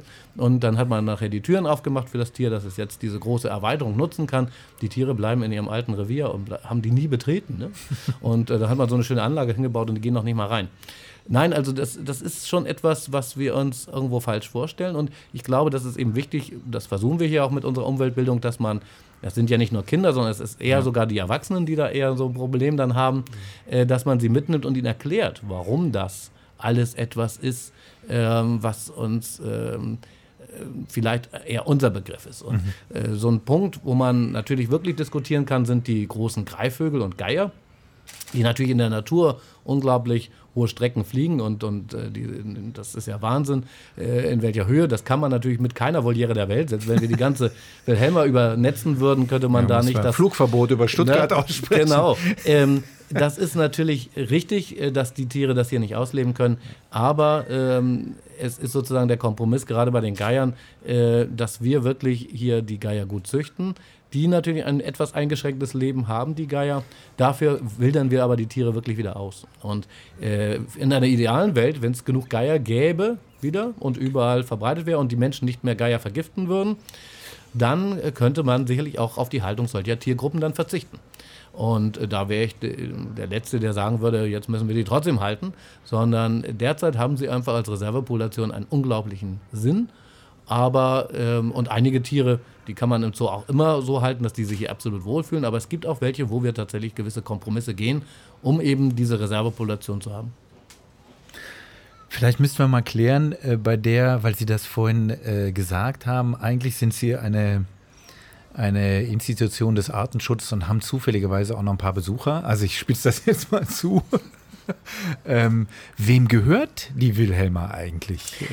Dem Land Baden-Württemberg. Dem Land Baden-Württemberg. Ja, heißt genau. dann welchem Ministerium zugeordnet? Wir sind zugeordnet dem äh, Finanzministerium. Genau. Das ist, weil das Krongut äh, insgesamt zum Finanzministerium kam nach dem Ersten Weltkrieg und wir Krongut sind. Das war ja hier mal ein Schloss sozusagen und ein, äh, tatsächlich ein Wohnsitz eines Königs und damit wirklich gilt das offiziell bei den äh, Experten in dieser Branche als Schloss. Und äh, da so sind wir beim Finanzministerium gelandet. Mhm, mh. Und äh, Sie sind beim Finanzministerium. Und es ist äh, dem Besucher äh, sind die Ausmaße der Wilhelma bekannt, aber da gehört noch viel mehr dazu. Ich glaube, das wissen ganz viele gar nicht, was da grundstücksmäßig noch dranhängt. Können Sie das mal kurz beschreiben, weil das für die Stuttgarterinnen und Stuttgarter nämlich gar nicht so selbstverständlich ja, ist? Ja, grundstückmäßig eigentlich nicht, aber von der Parkpflege. Wir, ja. wir pflegen ja sämtliche alten Krongutanlagen. Das heißt also, alle äh, Landesflächen in äh, Stuttgart äh, werden von uns gepflegt. Das ist der Schlossgarten komplett, das ist der Rosensteinpark, die Villa Reizenstein, die ganzen Unigelände, dann oben die Grabkapelle. All diese Grünanlagen liegen in der Pflege der Wilhelma und wir haben nochmal sechs Außenstationen außerhalb der Wilhelma, die auch zu uns gehören. Und insofern ist das ein äh, große großer Laden sozusagen. Ja, genau. ähm, und äh, eben, wir haben nicht nur Kolleginnen und Kollegen direkt hier im Wilhelmer Park, sondern auch außerhalb über ganz Stuttgart verteilt. Wie viel sind das? Kann man das in Zahlen fassen? Wir haben insgesamt 330 äh, Mitarbeiterinnen und Mitarbeiter. Mhm. Mhm. Ja, ganz, ganz schön viele Leute, die ja. sich äh, wahrscheinlich auch freuen, dass die Wilhelma, äh, das habe ich auch äh, noch rausgefunden, jetzt auf Platz 5 der besten Tierparks in Europa gewotet wurde. Ähm, äh, nicht gewotet, gewotet, nicht? Äh, ah. sondern tatsächlich, es gibt, ähm, wie es ähm, sozusagen für die Restaurants gibt es ja so die Restaurantkritiker oder auch äh, Theaterkritiker und so gibt es äh, Zoo. Kritiker, die da ein Ranking erstellen. Mhm. Und äh, das ist äh, der Engländer Anthony Sheridan und äh, der ehemalige Zoodirektor Alex Rübel aus Zürich, die das machen. Und die gucken sich die ganzen Zoos an und die haben so ein Punktesystem, äh, wonach sie dann Punkte vergeben und dann ein Ranking erstellen. Und dieses äh, Punktesystem hat drei Kategorien. Einmal so die Besucherfaktoren, das heißt die Tierhaltung, wie gut sehen die Anlagen aus, wie ist der ganze Besucherservice, wie wohl fühlen sich die Besucher. Dann die Wirtschaftsfaktoren, wie ist äh, ein Zoo organisiert, ähm, welches äh, finanzielle Feedback hat es, äh, gibt es einen starken äh, Freundesverein, der sie unterstützt und solche Punkte. Und dann eben die ganze Artenschutzgeschichte. Dann mhm. gibt es nochmal ordentlich Punkte für den Artenschutz oder eben nicht, wenn man es nicht macht. Und äh, da geht es wirklich darum, was bringt man als im Artenschutz, im Ex-Situ und auch im In-Situ-Artenschutz vor allen Dingen. Und ähm, genau dazu zu dieser Bewertung hatte ich auch wieder kritische Stimmen gehört, die dann so gesagt haben, dass die den, den wirtschaftlichen Aspekt oder den Aspekt für den Menschen zu hoch voten. Äh, stimmt das? Kann ich eigentlich nicht bestätigen, sondern es ist wirklich diese, diese äh, Punktesystem, wer sich wirklich damit beschäftigt, sieht, dass die ziemlich gleichwertig sind, dass diese drei äh, Punkte da drin sind und äh, wir haben auch diesen Sprung nach vorne vor allen Dingen dadurch gemacht, dass wir uns sehr stark im Artenschutz äh, mhm. zeigen. Denn viele von den großen Bauprojekten, die diese Besucherfaktoren ausmachen, die sind ja noch gar nicht fertiggestellt. Mhm. Äh, da kommt ja noch Australien und die neue Elefantenanlage und so weiter. Und derzeit kriegen wir für unsere Elefantenanlage nicht so viele Punkte. und äh, deswegen haben wir auch noch gute Chancen, weiter nach vorne zu kommen. Aber diesen ganz großen Sprung verdanken wir vor allen Dingen unserem starken Engagement im Artenschutz. Mhm. Wann, äh, wenn wir jetzt über dieses Elefantenhaus sprechen, dann wann wird das fertig? Also ist das. Also wir haben Baubeginn 2024 ah, okay. und da das halt wirklich ein Riesenprojekt ist, über eine große Fläche auch, werden wir dann äh, 2027 das äh, eröffnen können. Mhm. Oh, ein schöner Zeitraum. Ist da der Stuttgart-Zuschlag äh, schon dazu gerechnet? Das ist da schon mit drin. also wurde ja letztens irgendwie, ich habe äh, auch was Neues eröffnet, ich glaube vor einem Monat oder vor zwei. Ja, ja, das Kleinsorger Vogel-Insektivorenhaus. Und mhm. das hat sich aber auch verzögert, ne? Das, das so. hatte sich sehr verzögert, allerdings, äh, das ist ja für öffentliche Auftraggeber auch nicht so ganz einfach immer. Man muss ja immer äh, bei dieser Vergabe dann den günstigsten oder den wirtschaftlichsten Bieter, wie es heißt. Und da hatten wir leider Pech mit äh, einer Firma, die dort äh, wirklich große Baumängel verursacht hat, schon beim Bauen.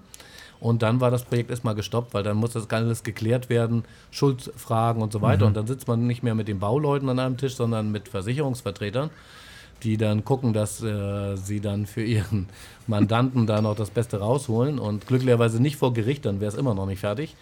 Und, äh, aber solche Dinge verzögern dann Baumaßnahmen plötzlich extremst.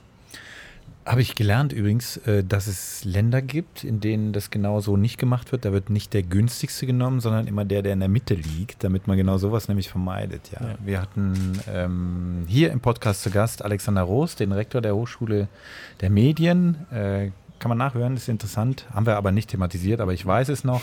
Wir hatten dasselbe Problem an der Hochschule, weil dann das günstigste Unternehmen pleite gemacht hat und dann ist erstmal alles gestoppt. Ja? Und dann findest du niemanden, der natürlich dann auch in die Haftung reingeht und so. Und äh, das ist nicht so ganz ohne. Finde ich ganz interessant. Ja, ja, das flexible Agieren als öffentliche Behörde ist wahrscheinlich Gar nicht so einfach. Ja, als was sehen Sie sich eigentlich, wenn wir jetzt äh, das schon so formulieren, dass die Wilhelma streng genommen eine Behörde ist, weil sie ja beim Finanzministerium angesiedelt ist. Nein, Nein keine, keine Behörde. Behörde, sondern nee. wir sind ein Eigenbetrieb. Ja. Ne? Wir haben also unseren eigenen Wirtschaftsplan und mhm. äh, arbeiten da selbstständig und erwirtschaften in der Regel in Nicht-Corona-Jahren rund 70 Prozent äh, Eigenquote. Ne? Und, äh, 70 Prozent? Und das ist natürlich ja, das schon ist stolz. viel, das hätte genau, ich wollte gerade sagen. Ist das, das, üblich für Zoos? Oder, das also? ist unterschiedlich. Also mhm. wir sind bei den Zoos sicherlich äh, eher, eher besser. Mhm. Also es gibt auch Zoos, die nur bei 30 Prozent und ganz viele bei 50 Prozent äh, sich bewegen. Aber natürlich im Gegensatz zu Kultureinrichtungen wie Theaterhäuser oder ähnliche, die ja eher bei 10 bis 15 Prozent liegen, sind wir natürlich, haben wir einen guten Kostendeckungsgrad mhm. und äh, wir haben einfach ein breites Publikum, das zu uns kommt. Wir haben äh, unglaublich viele Besucher, im Schnitt ja so rund 1,7 Millionen äh, im Jahr und das bringt natürlich auch wirklich äh, Eintrittsgelder hier mhm. rein. Mhm. Und das lerne ich jetzt auch, dass ein Euro dieses Eintrittsgeld für den Artenschutz äh, bestimmt ist. Wusste ich nicht. Ja, das machen wir seit einigen Jahren jetzt, äh, seit 2019. Und das hilft uns natürlich nochmal einen Riesensprung im Artenschutz zu machen, mhm. weil da natürlich Geld zusammenkommt. Es ist ein freiwilliger Artenschutz-Euro, aber die meisten Besucherinnen und Besucher äh, finden das gut, dass wir das machen und geben den gern, sodass wir da eigentlich eine Quote von über 90 Prozent haben, dass er gezahlt wird. Mhm. Und das hilft uns natürlich wirklich gut, Geld zu generieren. Und wir haben viele tolle Projekte weltweit, die wir unterstützen, die wir aber auch natürlich evaluieren. Ne? Also es ist natürlich das Nicht Geld, einfach nur das kriegen. Geld irgendwo hinschieben. Richtig, das ist mhm. nämlich sonst äh, schwierig. Wir kriegen das Geld von den Besucherinnen und Besuchern. Das müssen wir natürlich auch wieder gut anlegen. Ne? Die haben das verdient, dass das auch eins zu eins dorthin kommt. Das unterscheidet uns auch von einigen anderen Artenschutzorganisationen, die nicht noch ein Zoo haben, in Anführungsstrichen, äh, dass äh, die häufig sehr viel Geld auch von diesen Spendenmitteln für ähm, ihren eigenen Betrieb brauchen, ne? für Verwaltung und so weiter. Mhm. Und bei uns sind die Gehälter über die restlichen, über nicht über den Artenschutz-Euro, sondern über die anderen Euros gedeckt, sodass das Geld wirklich eins zu eins in die Projekte, in die Projekte. vor Ort fließt. Und das ist natürlich ein großer Unterschied. Und ein Euro geht an Artenschutz. Wie viel kostet überhaupt eigentlich gerade der Eintritt? Ich weiß es gar nicht. Den Erwachsenen kostet der 19 Euro und der, äh, plus ein äh, Euro Artenschutz dann 20 Euro. Mhm. Frage ich mich, ob die da hinten auch den Artenschutz-Euro gezahlt haben. Was glaube ich hier Wen auch. siehst du denn? Da hinten ist es gerade so für eine Hochzeit, glaube ich, findet gerade ein Fotoshooting statt. Ah, oh ja, wie schön. Äh, wie, äh, Patrick, unser Fotograf, hat schon festgehalten.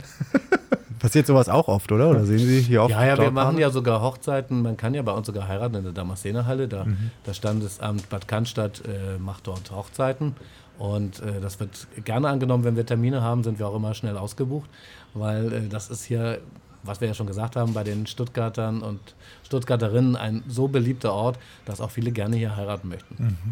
Wir reden die ganze Zeit über äh, äh, Tiere, jetzt bevor wir zu den Pflanzen kommen, aber doch nochmal zu diesen 1,7 Millionen, weil das ist, finde ich, eine Wahnsinnszahl.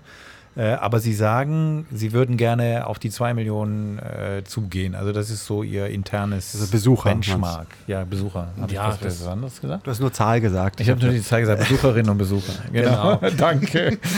Das ist natürlich etwas, äh, was wir glauben, was ein realistisches Ziel ist und bringt uns natürlich nochmal mehr Möglichkeiten, auch uns im Artenschutz äh, zu äh, organisieren und zum anderen natürlich auch diesen Kostendeckungsgrad nochmal ein bisschen mhm. zu erweitern.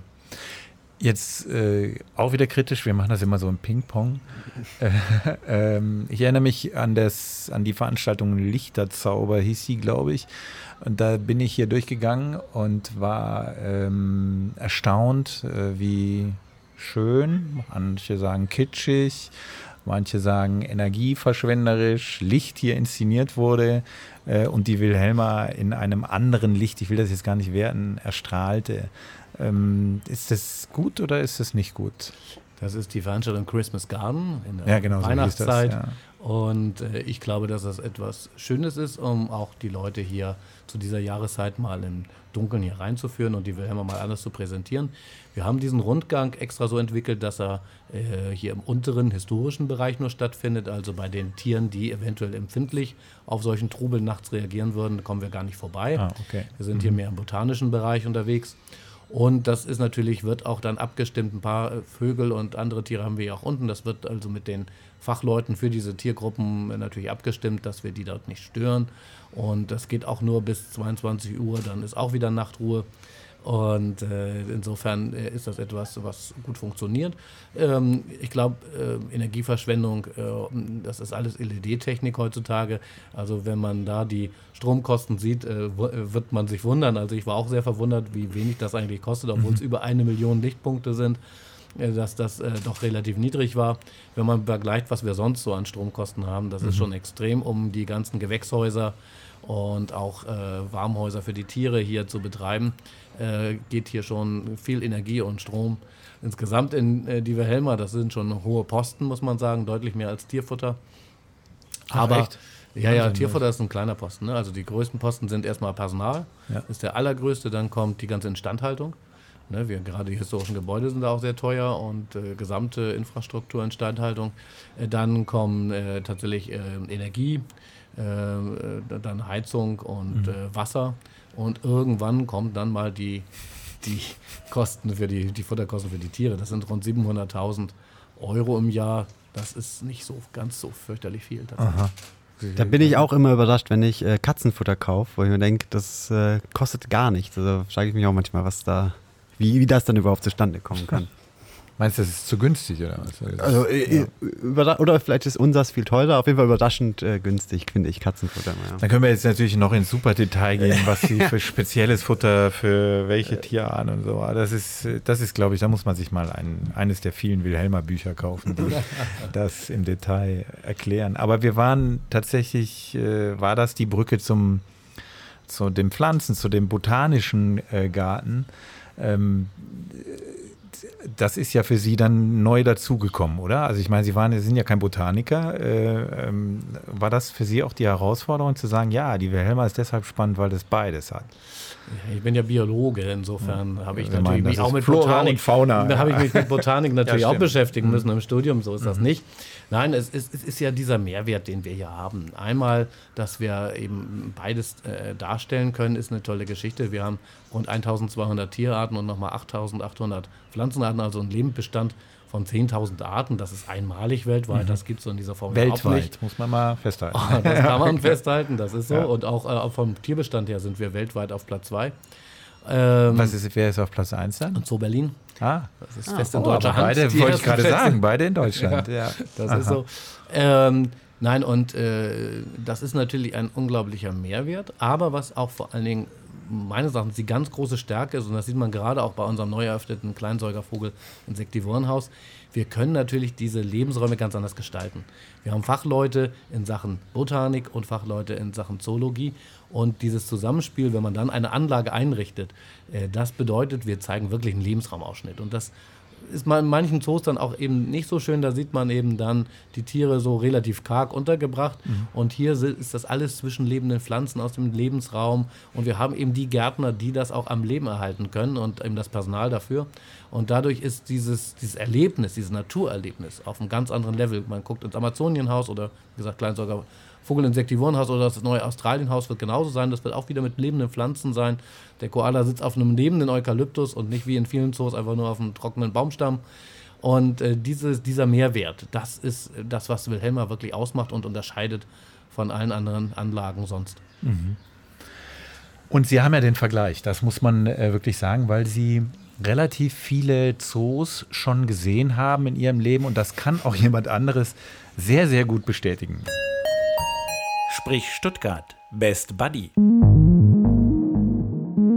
Ja, ich bin jetzt hier in einem virtuellen Call mit dem Best Buddy äh, für Thomas Kölpin heute. Und ich bin live geschaltet nach Basel.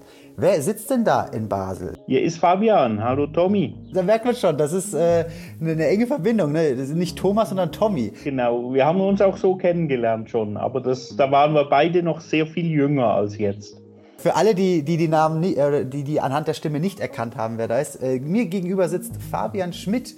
Er ist äh, Kurator des Vivarium äh, für Elefanten, Gamgoas und Etosha ähm, im Zoologischen Garten Basel und ist der heutige Best Buddy für Thomas Kölpin. Ich hoffe, ich habe alles richtig gesagt. Dann starten wir doch einfach mal gleich äh, in unser Gespräch. Was zeichnet eigentlich Ihre Verbindung äh, zu Thomas Kölpin aus? Ja, wir kennen uns bestimmt schon 20 Jahre. Das genaue Datum konnte ich gar nicht mehr eruieren. Das Besondere ist, glaube ich, dass wir uns außerhalb der Zoowelt kennengelernt haben. So Vollblutzoologen wie, wie wir, die eigentlich ihr Leben im Zoo verbringen, die lernen die meisten Menschen im Zoo kennen. Aber das war bei uns vor unserer jeweiligen Zookarriere. Und äh, wir haben dann sehr viele Parallelen. Also beide kommen eigentlich aus der Terroristik.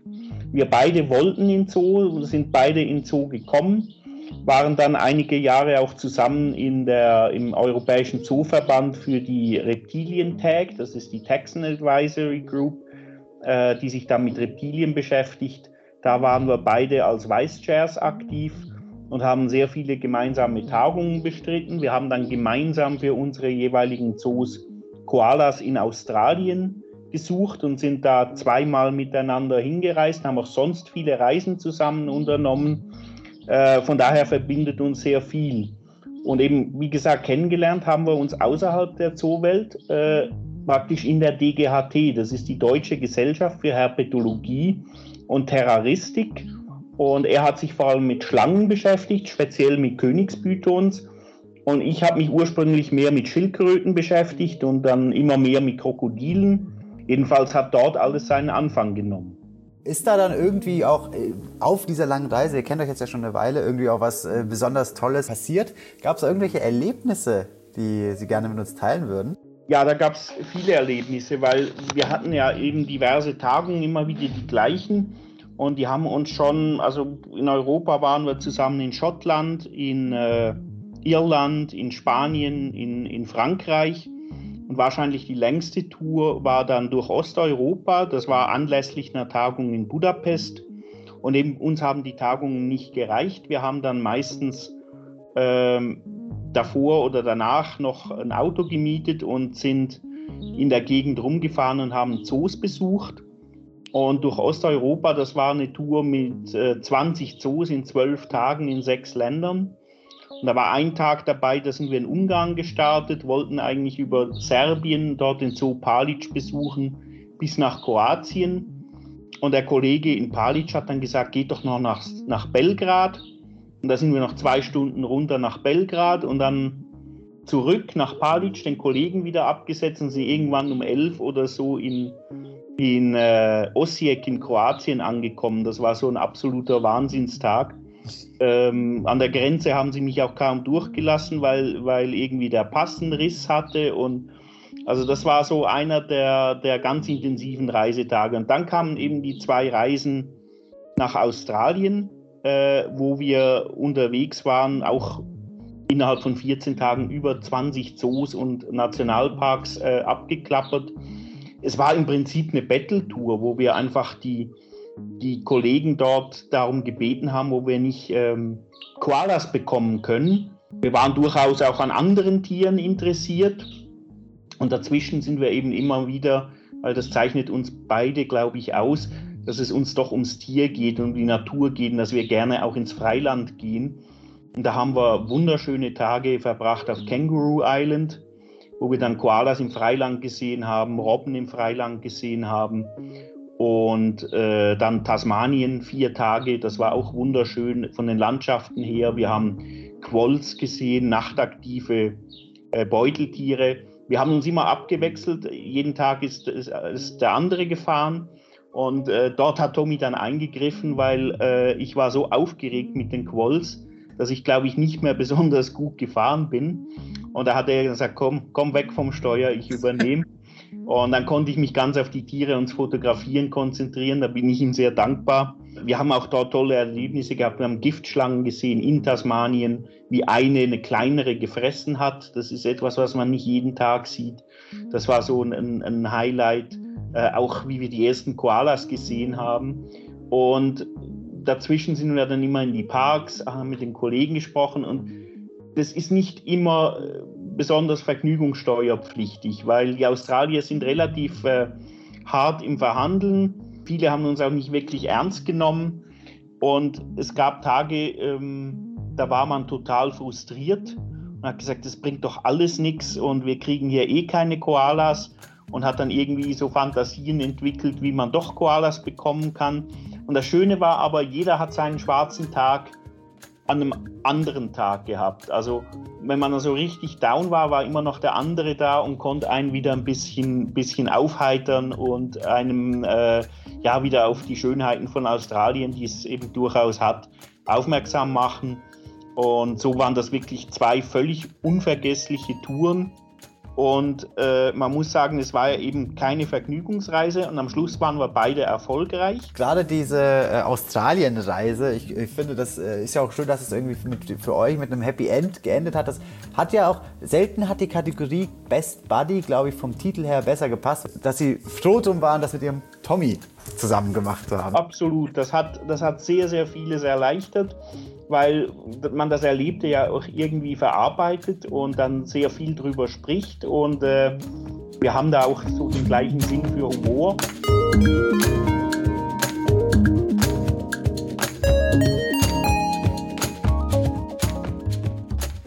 Ich habe äh, eine Frage noch mitgebracht, die mich total interessieren würde. Und zwar äh, habe ich herausgefunden, dass der äh, Herr Kölpin ja auch Sachkundeprüfer für Terroristik und gefährliche Tiere ist. Äh, und das bei der Deutschen Gesellschaft für Herpetologie und Terrarienkunde. Und äh, wenn ich das richtig verstanden habe, auch im Vorgespräch, äh, Herr Schmidt, sind Sie ja auch in dem Fachbereich ähm, Experte. Ähm, wenn wir vielleicht da noch mal reingehen wollen, was macht denn Thomas Kölpins Arbeit da äh, oder was macht ihn denn so besonders in diesem Fachgebiet, in diesem Themengebiet, was macht ihn da so wichtig?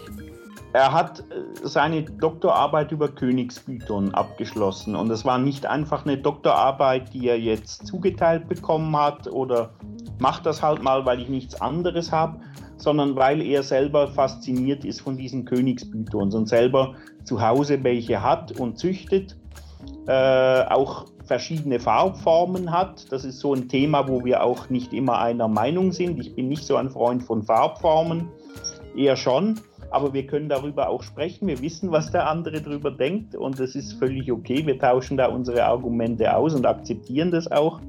Aber eben es zeigt die Faszination, die Tommy hat für diese Pythons. Nicht nur für die Pythons, sondern eigentlich für, für alle Reptilien. Damit hat er sich jahrelang beschäftigt und hat sich entsprechendes Wissen und Kenntnis angeeignet und hat darum äh, diesen entsprechenden Reptiliensachverstand um eben andere zu prüfen, um Reptilienhaltung zu beurteilen. Er war dann lange Jahre eben in der JASA Reptile Tag äh, zuständig für alle Schlangenprogramme, die wir hatten. Äh, nicht nur für die Programme, sondern generell für die Schlangenhaltung. Hat dort sehr viel äh, auch Workshops gemacht. Wie handelt man Schlangen? Äh, wie geht man mit denen um? Äh, wie hält man Giftschlangen richtig? Das ist ja ein sicherheitsrelevantes äh, Thematik wo es sehr unterschiedliche Ansichten auch gibt in der Zoowelt. Bedient man ein Terrarium von vorne, bedient man es von hinten? Da gibt es verschiedene Ansichten und Tommy hat das eigentlich sehr gut moderiert immer. Von daher ist er sehr wichtig äh, in der Herpetologie. Es ist nun aber so, dass ihn, ihn ja nicht nur die Reptilien wirklich faszinieren, sondern eigentlich alle Tiere. Da sind wir uns auch nicht unähnlich. Also ich erinnere mich auch wieder an eine Szene in Australien, wo wir beide die Gelegenheit bekommen haben, ein Baumkänguru aus der Hand zu füttern. Äh, da haben wir beide gestrahlt wie die Maikäfer und haben das richtig genossen. Und bei Tommy war nun der Karriereweg so, dass er dann eben Direktor wurde und auch für andere Tiere zuständig wurde und dann innerhalb der JASA zum Beispiel auch die Elefantentag übernommen hat, weil gerade diese großen grauen Riesen haben ihm auch besonders angetan. Deswegen ist er ja auch, äh, übernimmt er die kurative Betreuung für die Elefanten in der Wilhelma ja auch noch selbst. Er hat dann diese Elefantentag übernommen und hat dann auch, aber auch verstanden, dass er ihm dann die Zeit fehlt für die Reptile Tag. Und das hatten wir auch auf der zweiten Australienreise lange besprochen. Er hat dann diese Reptile Tag leider aufgegeben was ich gut nachvollziehen kann aus seiner Perspektive. Mir tut es natürlich ein bisschen weh, weil wir damit eine sehr schöne Tagung pro Jahr weniger haben, bei der wir immer gemeinsam waren, gemeinsam gekämpft haben, gemeinsam Spaß hatten. Also er fehlt äh, fachlich, weil er einfach ein unheimliches Wissen hat und menschlich fehlt er mir dort sowieso. Er fehlt, aber ich glaube, wenn ich es richtig verstanden habe, gibt es bald die Gelegenheit, bald nach der Aufzeichnung die Gelegenheit, dass ihr euch nochmal in, äh, in echt seht. Das wäre wunderschön. Das ist der Verband der, der Zoologischen Gärten, also der deutschsprachige Zooverband. Der tagt immer in der Woche, wo Frohen Leichnam ist. Dieses Jahr zum ersten Mal seit drei Jahren auch wieder physisch. Jetzt treffen wir uns in Krefeld und wir planen auch schon für den Herbst, ist die ASA-Tagung, ist auch wieder physisch in Portugal. Und da haben wir eigentlich auch vor, äh, eine, eine etwa viertägige Zootour anzuhängen, um die portugiesischen Zoos zusammenzusehen. Von daher sind, sind weitere Treffen dieses Jahr geplant und ich freue mich schon sehr darauf.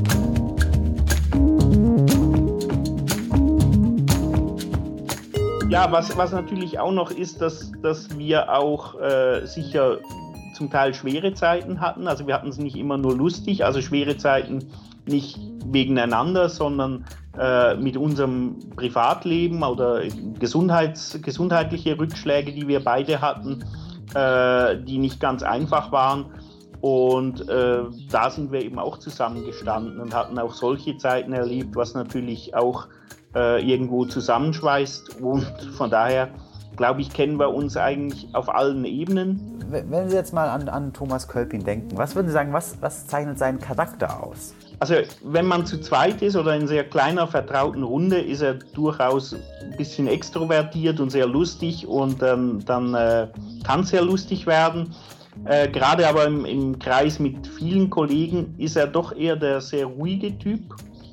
Ähm, aber was ich immer faszinierend finde, er kann richtig gut zuhören und er kann sich die Dinge, die er hört, auch wirklich gut merken und äh, bringt die dann zur entsprechenden Zeit, äh, wenn es wirklich passt oder ja, wenn man mit jemandem über Kreuz liegt, dem auch nicht passt, bringt er genau dann die richtigen Zitate wieder an, die er sich irgendwie in der Sitzung zuvor gemerkt hat. Okay. Und das finde ich, find ich faszinierend, dass er eben so äußerlich immer ganz ruhig, um, weiß ich nicht sicher, wie viel hat er jetzt da, aber er kriegt alles mit und er kann sich eigentlich alles merken und er kann alles zur gegebenen Zeit wieder abrufen.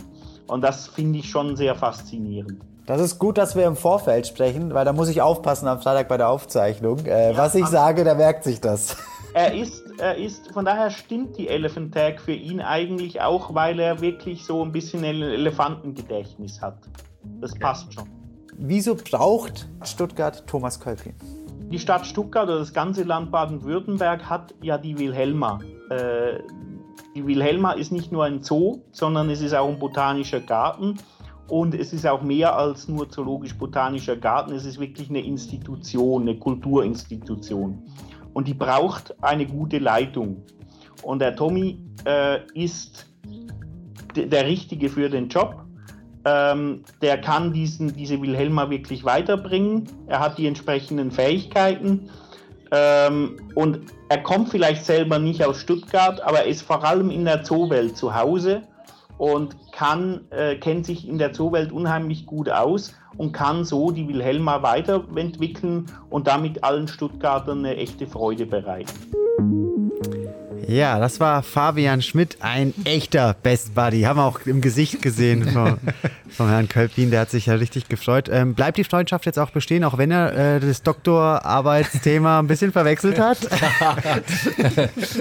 Zwischen Königsnatter und Königsbüdern kann man schon mal verwechseln. Er ist ja ein Schildkrötenmensch. Das verzeihe ich ihm jetzt. Das ist schon okay. Das ist viel, viele tolle Erfahrungen. Äh, ich, also fand ich auch super spannend. Ähm, schön. Ähm, ich, und auch, dass ihr euch jetzt bald seht. Ne? Freust du dich hoffentlich, äh, freuen Sie sich hoffentlich auch drauf. Definitiv. Äh, und vor allen Dingen auf die Portugal-Tour. Wir haben jetzt lange keine Tour mehr zusammen gehabt und diese Touren bringen immer unglaublich viel Spaß. Wir haben da immer viel Freude, weil wir eben auch äh, genau die gleiche Vorstellung haben, was man an so einem Tag erleben möchte und wir auch äh, gemeinsam äh, so Zoo-Exkursionen oder eben auch on die freie Wildbahn. Wir wissen schon, äh, was wir da jeweils von dem anderen zu erwarten haben und äh, wir haben da wirklich auch äh, das Gleiche, was uns Freude macht. Das, das mhm. bringt sehr viel Spaß. Ich finde, da hört man, dass die Zoowelt eine komplett internationale Welt ist, oder? Also ich meine, Sie kennen auf der ganzen Welt Menschen, Zoos, Zoodirektorinnen und Direktoren. Ach, apropos, so viele Direktorinnen gibt es, glaube ich, noch nicht, oder? Ja, das wird aber mehr. Das mhm. ist ganz gut. Und äh, jetzt auch gerade in Deutschland, die letzten besetzten Posten waren alles äh, Damen, die da zum Zug gekommen sind. Das mhm. äh, ändert sich und auch weltweit gesehen äh, ist es, äh, also Deutschland sogar noch ein bisschen zurück. Das ist äh, sicherlich schon weltweit gesehen schon noch ein bisschen besser. Mhm. Aber dieses Internationale ist zwingend, oder? Also das, das ist so, ja klar. Mhm. Wir, wir, treffen uns ja auch in dieser Europäischen Zoovereinigung eben und auch nochmal in der Weltzoovereinigung. Und äh, diese Kontakte sind wichtig, weil letztendlich die Fragestellungen sind ja doch letztendlich die gleichen und äh, die gleichen Probleme und die gleichen Dinge, die man so zu berücksichtigen hat. Und man kann immer sehr viel lernen von den Kolleginnen und Kollegen und äh, man muss nicht immer das Rad neu erfinden. Und äh, diese Vernetzung ist super. Und äh, viele Jahrzehnte früher war es so, dass man sich als Konkurrenz empfunden hat. Mhm. Das ist überhaupt nicht mehr der Fall, sondern man äh, tauscht sich aus, man gibt wirklich die Informationen weiter. Und äh, gerade auch was so Bauprojekte angeht, man geht zu den anderen, die in den letzten Jahren gebaut haben, fragt, was war da gut, was war da schlecht. Die erzählen einem das auch, wie es war. Und dann kann der nächste wieder drauf aufbauen und wieder eine Stufe besser werden. Und mhm. das ist im Interesse aller und der gesamten Zoogemeinschaft. Ja, und das ist manchmal ja auch, glaube ich, notwendig, oder? Also ihr wart jetzt ja, ähm, haben wir jetzt ja, hat sich ja ein bisschen überschnitten, glücklicherweise. Ihr wart ja in Australien, ähm, um Koalas aus Australien zu bekommen. Ähm, ist nämlich gar nicht so einfach, ne? Also die werden auch für immer zu Australien gehören oder Australien gehören. Genau, das sind natürlich Botschaftertiere, die dem australischen Staat gehören, auch wenn sie dann zu einem kommen.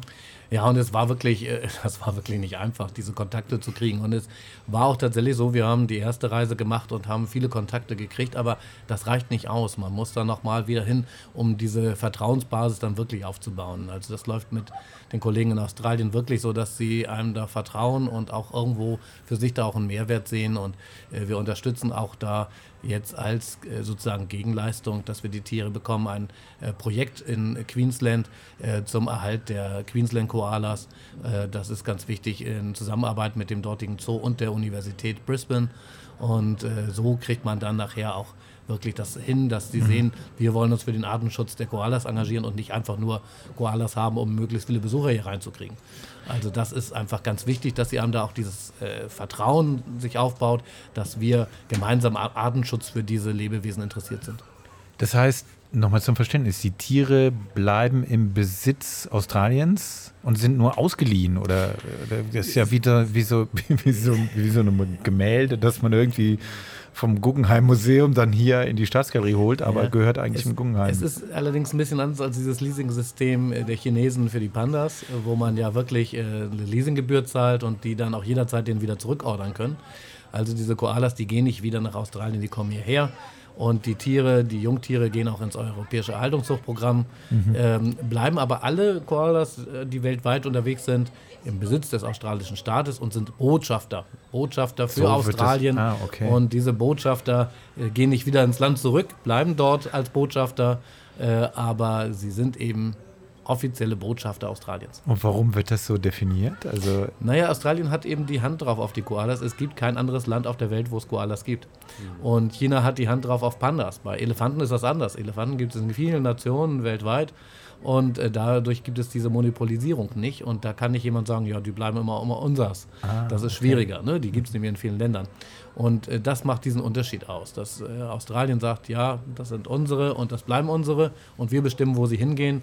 Ne, also es ist ja nicht nur so, dass wir den Kontakt dann zu dem passenden Zoo, der uns die Tiere zur Verfügung stellt aus seinem eigenen Zuchtprogramm, sondern da wird als nächstes dann der australische Staat erstmal der, der, das, äh, der Bundesstaat, in diesem Falle Queensland, gefragt, ob die damit einverstanden sind. Da muss man da auch die Unterlagen hinschicken und die gucken, ob die Wilhelma da aus ihrem äh, Anspruch heraus das alles erfüllt. Und dann geht es nochmal nach Canberra zur Bundesregierung äh, in Australien, die dann auch nochmal sagt, das ist okay.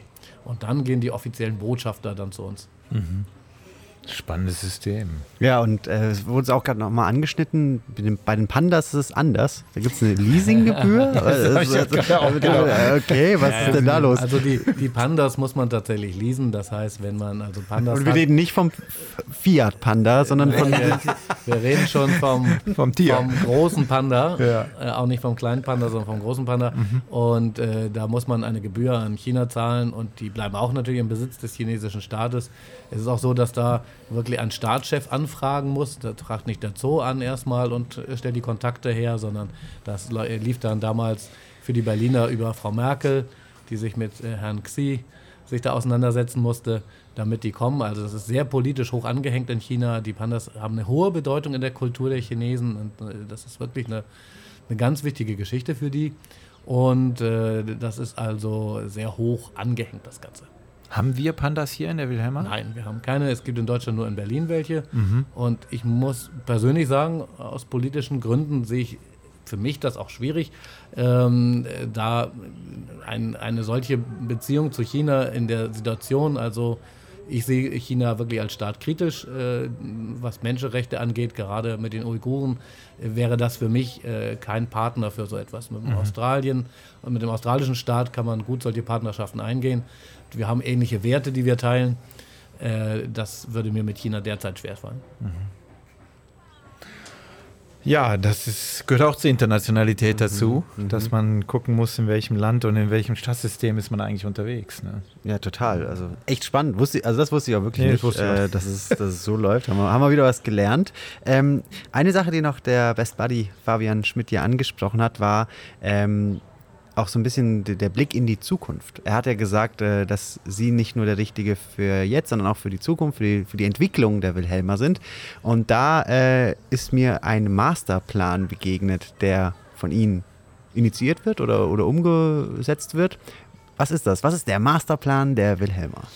Der Masterplan bedeutet, ähm, wo soll sich äh, eine Institution ent äh, hinentwickeln, was sollen die Ziele sein, was soll daraus werden. Und natürlich bei zoologischen Gärten ist so ein Masterplan auch sehr stark mit Bauprojekten natürlich gekoppelt. Und bei diesen Bauprojekten geht es natürlich, die Tierhaltung zu verbessern. Äh, auf der einen Seite, aber auch das Erlebnis für die Besucher zu verbessern, um äh, dort attraktiver für die Tiere und für die Menschen zu werden. Und äh, was bei mir beim Masterplan für die Wilhelma noch eine große Rolle spielt, ist eben diese Artenschutzaktivität. Äh, ich sehe es wirklich so, die, den Wandel des zoologisch-botanischen Gartens mit kleinen Artenschutzaktivitäten hin zum Artenschutzzentrum, das den zoologisch-botanischen Garten betreibt, ist das, was ich so äh, für mich ähm, auf die Fahnen geschrieben habe. Und ich glaube, das ist auch so, wie sich Zoos modern entwickeln sollten. Das gilt nicht nur für die Wilhelma, das gilt eigentlich für alle Zoos weltweit. Mhm. Und äh, um diesen Masterplan umzusetzen, braucht man ja auch ein bisschen Zeit. Ist eigentlich Ihre Stelle, wird das immer neu ausgeschrieben? Ist die befristet oder äh, wie ist das? Ich bin geregelt? tatsächlich äh, der einzige verbeamtete Zoodirektor in Deutschland. Ich bin, hey, wir finden hier Sachen aus. Beamter des Landes Baden-Württemberg. Genau. Landesbeamter. Landesbeamter. Da sind wir Kollegen, ja. Ja, super. naja, als Professor ist man ja auch Landesbeamter. Also nicht immer, aber häufig. Aha, das ist interessant. Das heißt, also Sie haben keinen, Sie haben keinen, ähm, positiv formuliert, keinen Druck, innerhalb einer bestimmten Zeit bestimmte Ziele zu erreichen, auf der anderen Seite können sie sich nicht bequem zurücklegen, sondern man guckt natürlich, was der Eigenbetrieb äh, so treibt. Ich habe einfach den inneren Druck, muss ich mhm. persönlich sagen. Ich möchte in der Zeit, die einem äh, gegeben ist, äh, um so etwas zu verwirklichen, möglichst viel erreichen. Mhm. Und äh, man hat einfach seine Vision, wie man sich das vorstellt, wie das eigentlich aussehen soll mal. Und die möchte ich, soweit es geht, umsetzen. Und danach wird es dann wieder einen Nachfolger geben, der seine Vision hat und das auch wieder weiter mhm. bearbeitet und weiterentwickelt. Denn das ist das Schöne an der Tiergartenbiologie, die wird nie fertig sein, sondern wir werden immer wieder neue Erkenntnisse haben, immer wieder neue Ideen haben, wie wir die Tierhaltung noch weiter verbessern können. Und das macht das eigentlich auch so spannend, äh, den Job des Zoodirektors, dass es immer wieder Dinge gibt, wo man sagt, Mensch, das kann man noch besser machen, ähm, da kann man sich noch weiterentwickeln. Und mhm. was auch schon Fabian Schmidt gesagt hat, was für mich da sehr interessant ist, ist einerseits natürlich bei anderen Zoos zu gucken, aber auch in die freie Wildbahn zu gehen, in die Nationalparks zu gehen, um zu sehen, wie leben die Tiere wirklich vor Ort. Und äh, ich habe viele Studien an vor allen Dingen asiatischen Elefanten, aber auch an afrikanischen Elefanten, da sind auch gewisse Gemeinsamkeiten äh, gemacht, um auf diese Ideen zu kommen, wie kann eigentlich eine optimale Elefantenanlage aus meiner Sicht zumindest aussehen, was jetzt auch in diese Planung eingeflossen ist. Mhm. Und äh, ich kriege den richtig guten Ansatz für solche Anlagen eigentlich immer erst, wenn ich auch wirklich im Freiland die Tiere gesehen habe. Mhm. Denn das Mikrohabitat, wo das Tier wirklich lebt, kann auch was ganz anderes sein. Nur wenn ich weiß, Regenwald, Brasilien, weiß ich nicht wirklich, was da los ist und wie dieses Tier sich eingenischt hat, wie das wirklich dort lebt. Und äh, insofern ist es immer gut, wenn man ein großes Bauprojekt hat, die Tiere wirklich mal in ihrem Lebensraum zu sehen, zu erleben und auch diesen Lebensraum mal zu analysieren. Wie sieht er aus? Und dann kann man gute Rückschlüsse ziehen. Wie beschäftige ich das Tier gut? Was braucht das alles für seine Bedürfnisse? Und andererseits, wie kann ich auch vielleicht dem Besucher jetzt die Illusion auch mitgeben, dass er genau das sieht, was ich damals gesehen habe im Nationalpark, als ich das Tier erlebt habe. Das ist herausfordernd. Ja. Das ist es, aber das bringt auch Spaß. Ja. Herausforderungen sind ja auch das, was ja, diesen klar. Job ausmacht. Aha. Ja, das erklärt natürlich auch jetzt die, die Reisen. Es ist nicht nur die Battle-Tour, die angesprochene, sondern es geht auch darum, Koala äh, zu, weil Koalas sollen ja auch kommen. Australienhaus haben sie jetzt äh, angesprochen.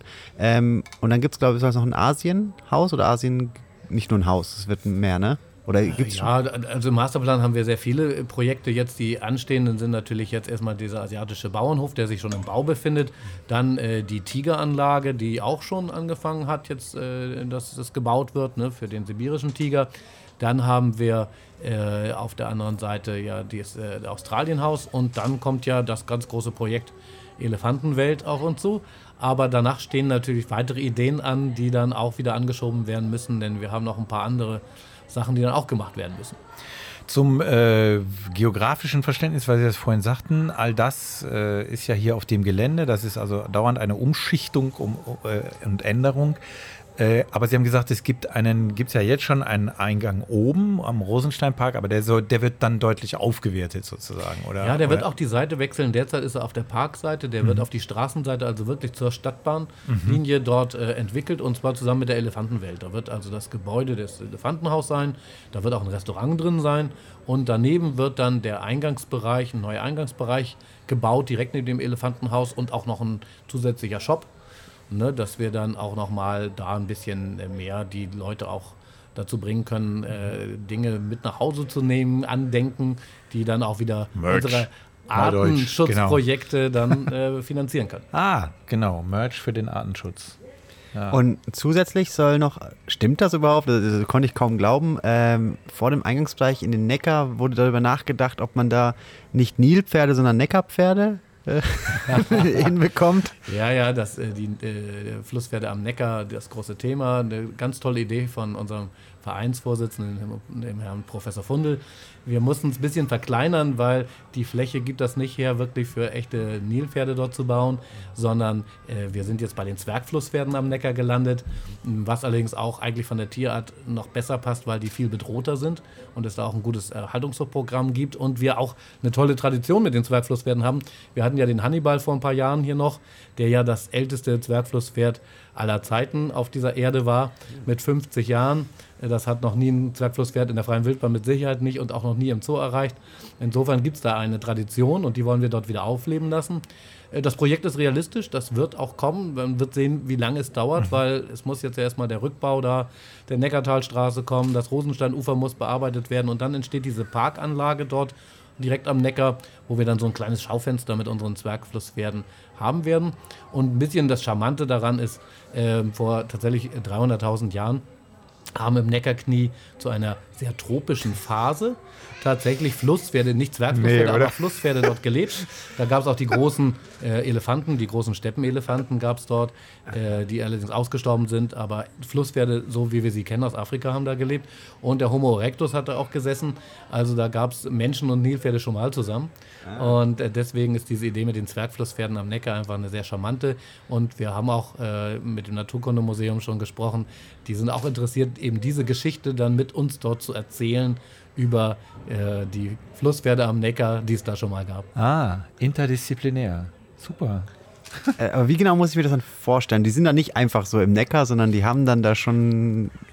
Am Neckar ist ja auch das Stichwort. Neckar. Am Ja, Neckar. okay. Die haben ein Gehege, das auch ein paar Meter vom Neckar entfernt ist. Und da haben die auch ihre kleinen Becken zum Schwimmen. Und aber auch an das Zwergflusspferd ist auch viel mehr an Land als das äh, klassische Flusspferd. Nein, im Neckar hätte man die sowieso nie schwimmen lassen können. Also das ist dann schon nicht das Richtige. Ich glaube, A, die Wasserqualität und B, wird es dann auch schwierig, dass man nicht verhindert, dass sie dann doch mal aussteigen. Und ich glaube, wenn die dann den Neckar runterwandern, wenn plötzlich in Heidelberg äh, Flusspferde auftauchen, ist das vielleicht auch nicht so das ganz Wahre vom Ganzen, zumal die ja Ja, auch gut, das ist ja auch Infrastruktur, ne? Da fahren ja Schiffe und aggressiv so. Also, werden können. Ja, die Ah, ziehen dann okay. auch irgendjemanden auf ein Schiff raus da. Das muss ja auch nicht sein. Ja, ja, die äh, echten Flusspferde sind ja in Afrika mit die gefährlichsten Tiere. Das darf man nicht unterschätzen. Die sind ja Mhm. durchaus nicht ohne. Aber eigentlich eine schöne Idee, das in die Öffentlichkeit sozusagen aus dem Gelände heraus zu öffnen, hin zum Fluss. Das finde ich eigentlich eine schöne Idee. Genau, und das, das soll ja eben so sein, ähm, dass das auch eben kostenfrei ist. Das ist also noch nicht Wilhelmertal, sondern nur ein kleines Schaufenster und eben auch so eine Besonderheit. Stadt am Fluss ist ein Thema hier in Stuttgart. Da wird Absolut. auch meines Erachtens viel zu wenig gemacht. Und äh, das kann das aufwerten. Das ist was Einmaliges, das gibt es nirgendwo weltweit, diese Zwergflusspferde direkt irgendwo im öffentlichen Bereich sozusagen. Und ähm, gerade dann auch noch mit dieser Story, wenn wir das eben auch bespielen zusammen mit dem Naturkundemuseum, das ist dann schon ein Hingucker. Und ich glaube, das macht neugierig ins Museum zu gehen, aber auch neugierig in die Wilhelma zu gehen. Und äh, so ist das eine Win-Win-Situation für alle Beteiligten, für das Naturkundemuseum, für uns und auch für die Stadt Stuttgart an sich. Absolut. Und für die Tiere? Ja, wir werden eine moderne Zwergflusswertanlage hinstellen, sodass wir da auch diese bedrohte Tierart züchten können.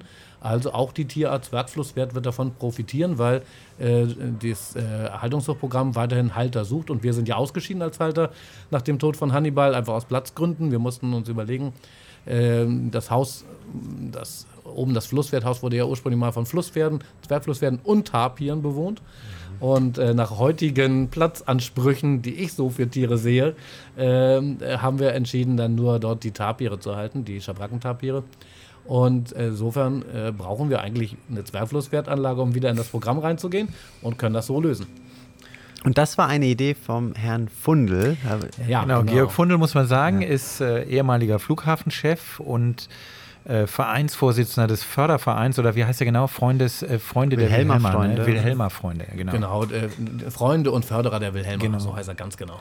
Ja, und das fand ich äh, auch nochmal, das hat nochmal so den Impact von der Wilhelma auf die ganze Region, glaube ich, ganz gut äh, wiedergespiegelt, wenn man mal mitbekommt, wie viele Mitglieder da sind und wie viele Förderer. Das ist, Ja, das sind äh, nach aktuellem Stand, gestern hatten wir unsere Mitgliederversammlung, 34.000 Mitglieder zurzeit. 34.000, das muss man sich das mal auf der Zunge zergehen Es lassen. kamen nicht ja? alle zur Mitgliederversammlung, sonst hätten wir das Neckarstadion. wollte ich gerade sagen. Hätten wir das Stadion mieten müssen. Also es war im Schön, dass Kursaal Cannstatt. Neckarstadion sagen. Das ist schön. Ein Hamburger sagt Ich Neckarstadion. sag auch noch Volksparkstadion. ne? Also gut. Insofern. und, und Millantor. Äh, insofern bin ich da sehr altmodisch. ähm, nein. Stadterfluss. ist okay.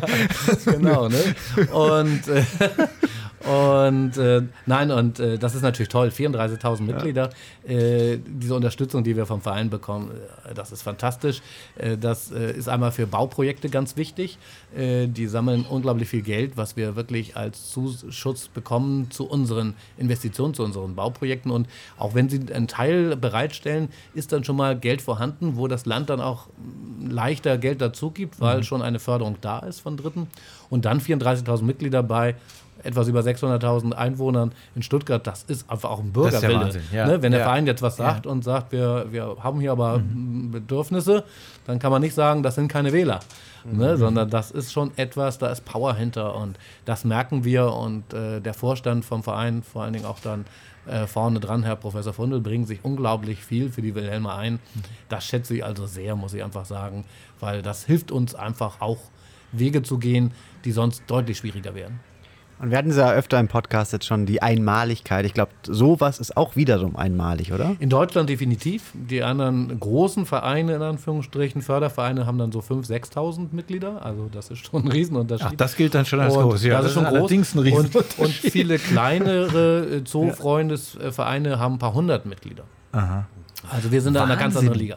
Wie, wie, äh, ähm, übrigens, Grüße gehen raus an Herrn Fundel. Wir, ich glaube, wir können das sagen. Wir hatten äh, eine zeitliche Überschneidung bei dem Best Buddy. Ähm, den, hatten wir, den Herrn Fundel hatten wir auch angefragt. Der hat auch sofort Ja gesagt. Es war dann äh, wirklich eine Überschneidung. Wir konnten jetzt nicht beide nehmen. Ich habe versucht, ihm freundlich abzusagen. Ich, ja, er hat er noch glaub nicht geantwortet. Ich hoffe, er, er nimmt es mir nicht Also nicht. Ja, der Herr Fundel steht auch auf der Liste für Sprich Stuttgart. Der ist ja auch eine Ah, Person ja, ja. der Zeitgeschichte, kann man schon sagen, in Stuttgart. Klar.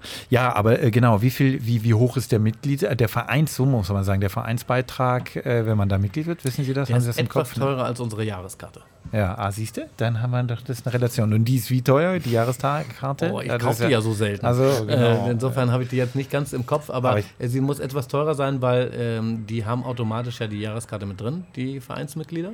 Ah, und okay. äh, haben eben aber noch weitere Mehrwerte und deswegen muss sie etwas teurer sein. Und Okay. sobald wir dann mal unsere Eintrittspreise anheben und auch die Jahreskarte anheben, dann äh, sind häufig die Vereinsmitglieder ein bisschen verschnupft, weil da muss nämlich der äh, Vereinsbeitrag auch erhöht werden. Erhöht werden, Und gestern es konnte ich die gute Kunde geben in der Mitgliederversammlung, wir erhöhen nichts. Mhm. Und das wurde sehr positiv gesehen.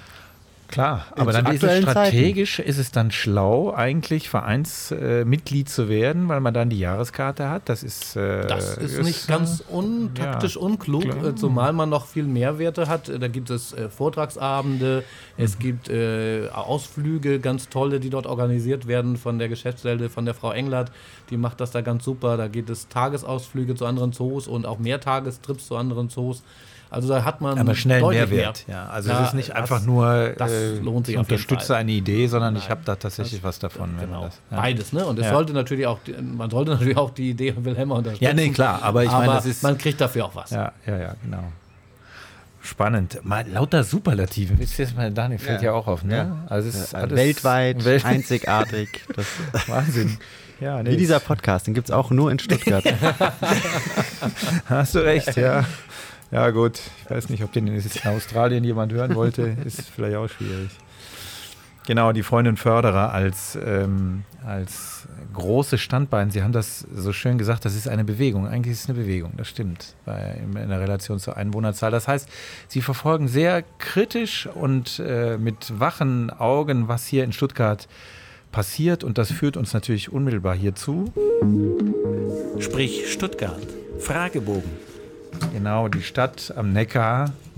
Das, ich glaube, das hatten wir noch nie, dass ein Sie sind ja kein Native Stuttgarter, Sie kommen aus äh, Norddeutschland und sagen Neckarstadion. Also, dass das ein, ich sag mal, ein, ein älterer, mittleren Alters äh, geborener Stuttgarter oder Stuttgarterin sagt, kann ich verstehen. Aber dass Sie das sagen, ist, ist wirklich. Als, als ich natürlich angefangen habe, Fußball äh, zu schauen, äh, Ja. da kam die Übertragung aus dem Aus dem Neckarstadion. Neckarstadion, Ne? ja, Die klar. kam ja nicht aus der Arena äh, sonst was, sondern die kam dem- Autoarena. äh, die kam Autoarena. aus dem Neckarstadion und äh, ich bin mit Fußball äh, in, den, in den 70ern und 80ern groß geworden und da waren es klassisch noch die Stadien, äh, die solche Namen trugen. Ja, klar. Na, ich überlege gerade, als Stuttgart Meister wurde, wann war es 92, äh, wie das Stadion da geheißen hat, das weiß ich nicht mehr. War das dann nicht das Gottlieb-Daimler-Stadion? Das Ich, war ich weiß es nicht mehr. Das hat ja dann, Kann sein. Kann gut sein, da werde ich jetzt wahrscheinlich äh, von den Fußballfans kommen lauter Kommentare. das muss man doch wissen. Ja. Sind Sie VfB-Fan oder HSV? ist, natürlich. Jetzt kommt mal die, ist- genau. ist Jetzt kommt die. Weder noch. Ne? Weder noch? Und, Oh, das ist ja äh, sehr beim- diplomatisch. Beim, beim, äh, ja, nee, äh, so diplomatisch bin ich ja nicht. Nein, also beim äh, deutschen Fußball ist es bei mir St. Pauli. Ah, ne? okay. Da kommt schon natürlich die Hamburger Seele durch. Aber tatsächlich, mein, mein Hauptclub seit der Kindheit äh, ist tatsächlich FC Liverpool. Bin Liverpool-Fan und äh, durch die schweren Zeiten auch gegangen, nicht jetzt erst in der guten Klopp-Ära Genau. dazu gestoßen, sondern auch die ganzen harten Zeiten ohne Meistertitel erlebt. Nein, das gab es äh, äh, als ich einfach, als ich mich für Fußball begeistert habe und interessiert habe, da war Liverpool gerade in dem Landesmeister-Cup immer weit vorne dabei und da hat sich das irgendwie ergeben und ist dann geblieben. Und äh, tatsächlich ist es so, dass mein Puls hochgeht bei Liverpool-Spielen. Es ist einfach, sucht man sich nicht aus, sondern irgendwie ergibt sich das. Ist ja jetzt noch so lange nicht her, dass da wieder Gelegenheit war für Pulsfrequenzen. Hat nicht ganz Genau, geklappt. Ja, das gut. war ein harter Abend, das muss ich zugeben. Und ich selber war auch schon an der Enfield Road und die, die Stimmung, die dort herrscht, das ist einfach auch was, auch wieder was Einmaliges. Das ist wirklich einmalig. Das kann ich mir vorstellen, ja. Und irgendwie habe ich da gedacht, äh, selbst wenn ein Verlierer, äh, irgendwie bei dem Klopp hat man das Gefühl, selbst wenn der verliert, dann ist es trotzdem ein Gewinn. Ich weiß gar nicht, wie, wie der das durch seine. Ich, ich glaube insofern, weil sie einfach so gut gespielt hatten. Es Mhm. war einfach ein, für mich, gut, ich bin ja auch Liverpool-Fan, ein geklautes Spiel in Anführungsstrichen. äh, Madrid hat es sehr geschickt gemacht, Mhm. keine Frage, aber mit einem Torschuss und äh, es Ja. ist einfach so, dass deswegen konnte man auch irgendwie erhobenen Hauptes da rausgehen. Man war ja. klar besser und hat es einfach nur nicht gekriegt. Das ist schon okay. Darf Aber ich interessiere mich auch schon ein bisschen für den VfB Stuttgart, weil äh, das ist natürlich hier die Stadt, in der wir leben und, die, und meine, meine Mädels sind natürlich VfB-Fans. Und deswegen waren wir auch äh, im Stadion, gerade auch beim Wolfsburg-Spiel, äh, wo wir äh, dann ja doch den Punkt noch in der äh, Schlussminute da oder in der, Verlänger äh, in der Nachspielzeit Ja. ne, dann nochmal geholt haben. Und also da die Stimmung, die da war, das war fantastisch. Wir sind da auch schier mit durchgedreht, als das 1-1 fiel. Also, und äh, unser Herz hängt auch am VfB, keine Frage. Ja, ja, das ist übrigens auch irgendwie sehr Stuttgart-eigen, glaube ich zumindest, als dann der Klassenerhalt, also dieses Spiel, ähm, als der Klassenerhalt dann plötzlich feststand und das Publikum auf den Rasen, das war zwar absehbar, aber da habe ich gehört, Mensch, wenn, wenn der FC Bayern doch mal so feiern könnte, äh, äh, beim äh, Klass, wie beim Klassenerhalt der Stuttgarter, dann ähm, wäre wär vielleicht an Emotionalität auch was geworden. Das Verrückte ist ja, das war das absolute Minimalziel. Ne? ja, ja, also weniger Klassenerhalt. gegen dich. Ja, ja, genau. Und trotzdem. Ja, ich finde das aber schön. Ich, also da bin ich ganz, äh, ganz Stuttgarter. Ja gut, äh, eigentlich haben wir ja einen Fragebogen und wir waren jetzt über Liverpool. Aber so ist das, wenn man international unterwegs ist. Genau, also unsere erste Frage lautet immer so schön, Sie waren lange unterwegs und Sie sind ja viel unterwegs und kommen wieder nach Stuttgart und sehen dann den Fernsehturm. Was geht Ihnen durch Herz und Kopf? Ja, tatsächlich, wenn ich dann wieder äh, aus einer, von einer Tour mit meinem Best Buddy aus Australien oder ähnlich zurückkomme, ich denke an erster Linie dann natürlich an meine Familie, endlich mal wieder meine Familie äh, sehen zu können. Das ist wirklich der Gedanke, der einem dann so kommt. Ja, klar. Nächste Frage. Ähm, die nächste Frage wäre, wie und wann haben Sie Stuttgart das erste Mal so richtig bewusst erlebt? Ah, das Ja, das ist gut, insofern ja. für einen Hamburger natürlich spannend. Das war Anfang der 2000er. Ich weiß gar nicht, welches Jahr es genau war. Und da habe ich tatsächlich einen Städtetrip hierher gemacht. Und äh, da war auf der Agenda natürlich die Wilhelma. Mhm.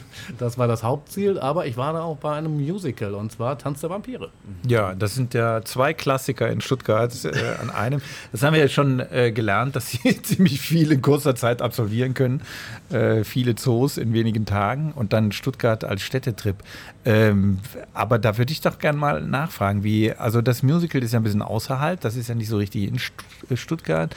Wie haben Sie dann die Stadt wahrgenommen? Also ka kann man das so an so einem Wochenendtrip? Oder? Ja, nicht so richtig. Ne? Und, Mhm. und dann, äh, wie gesagt, Wilhelma nimmt viel Zeit in Anspruch und äh, Hotel war dann auch beim Musical oben.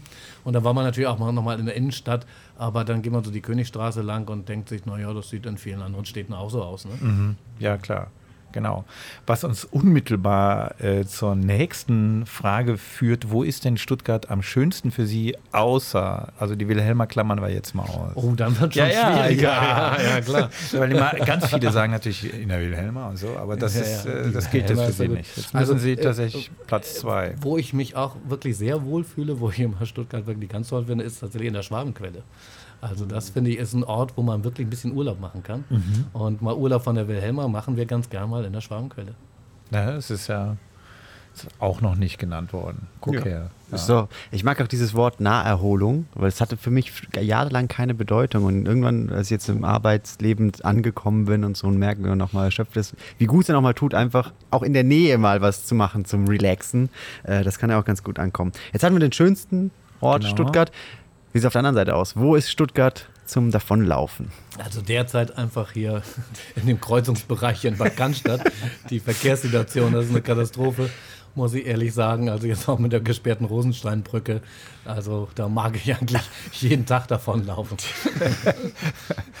Aber im Gegensatz zu anderen Kulturinstitutionen, ähm, Besucherschwund deswegen haben sie nicht, oder? Also, naja, wir, wir haben schon mal eine Auflistung gemacht, äh, vor, bevor überhaupt diese Baustellenwahnsinn so ein bisschen mit dem Tunnel begann, der sicherlich auch gewisse Vorteile auch für die Wilhelma hat, dass hier sich als, als beruhigt und auf Dauer dann irgendwann. ja, man ahnt es ja schon, wenn Ne? man hierher fährt. Ja. Aber es ist tatsächlich so, dass wir doch einen gewissen Besucherschwund während der Jahre hatten. Ah, doch. Wir haben immer noch ganz gute Zahlen, aber sie waren vorher noch etwas besser.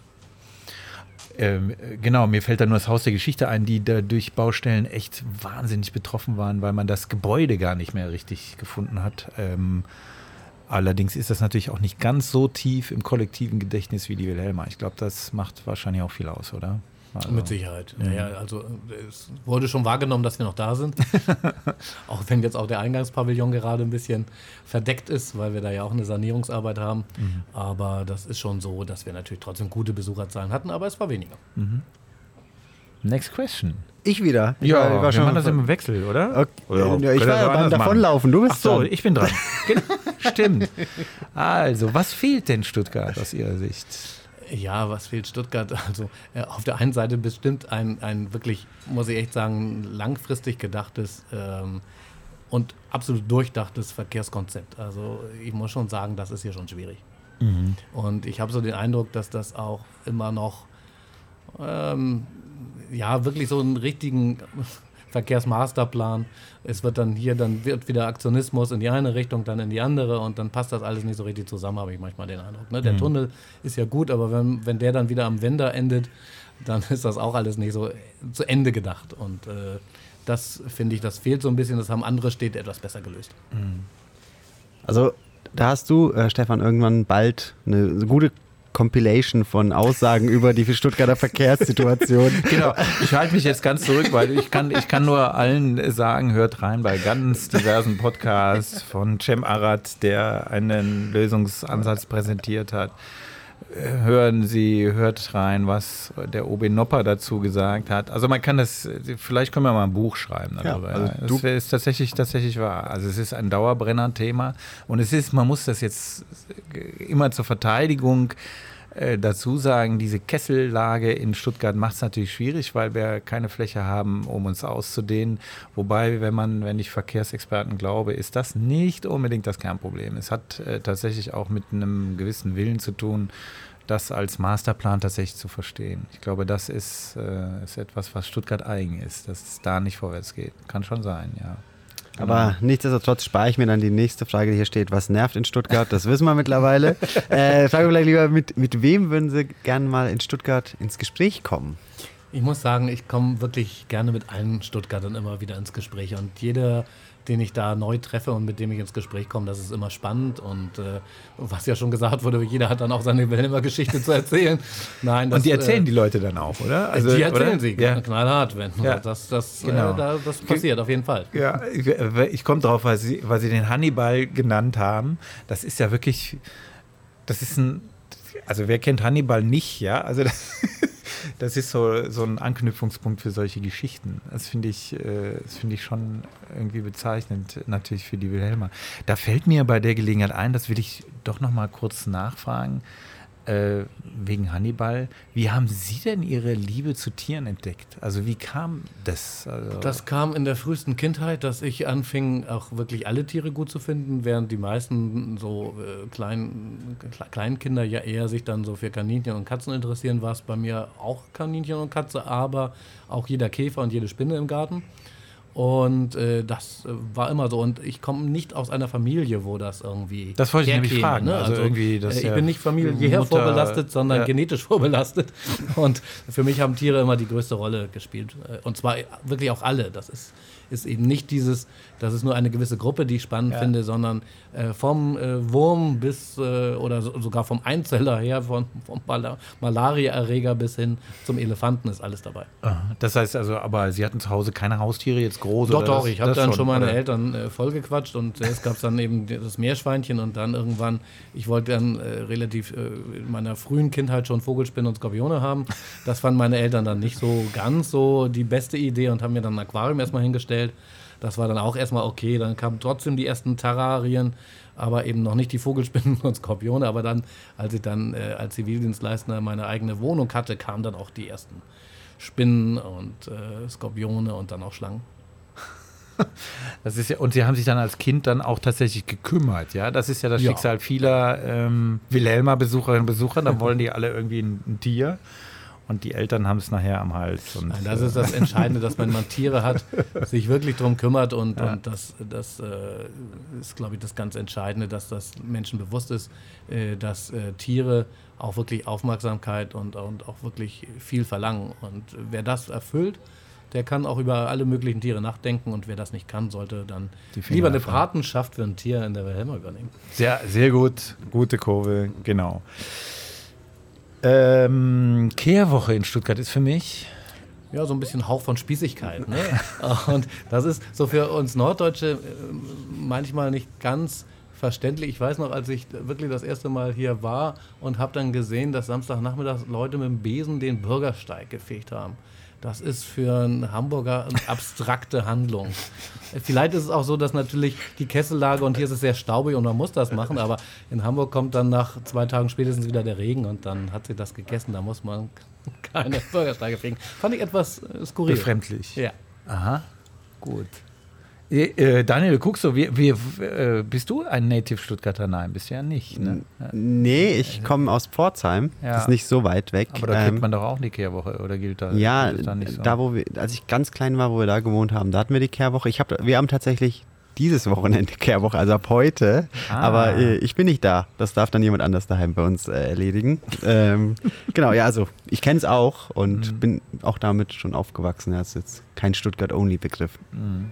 Aber ähm, um den Bogen zu Wilhelma vielleicht zu schlagen, auch wenn ich aus Pforzheim komme, wir hatten natürlich dann auch Ausflüge mit der Schule und sowas äh, in die Wilhelma gemacht. Das war dann immer Programm. Also Mhm. das ist da nicht nur Stuttgart. Das haben wir ja auch schon im Podcast öfter mal besprochen. Ja klar, Schüler, jede Schülerin und Schüler war hier. Das ist richtig. Genau. Gut.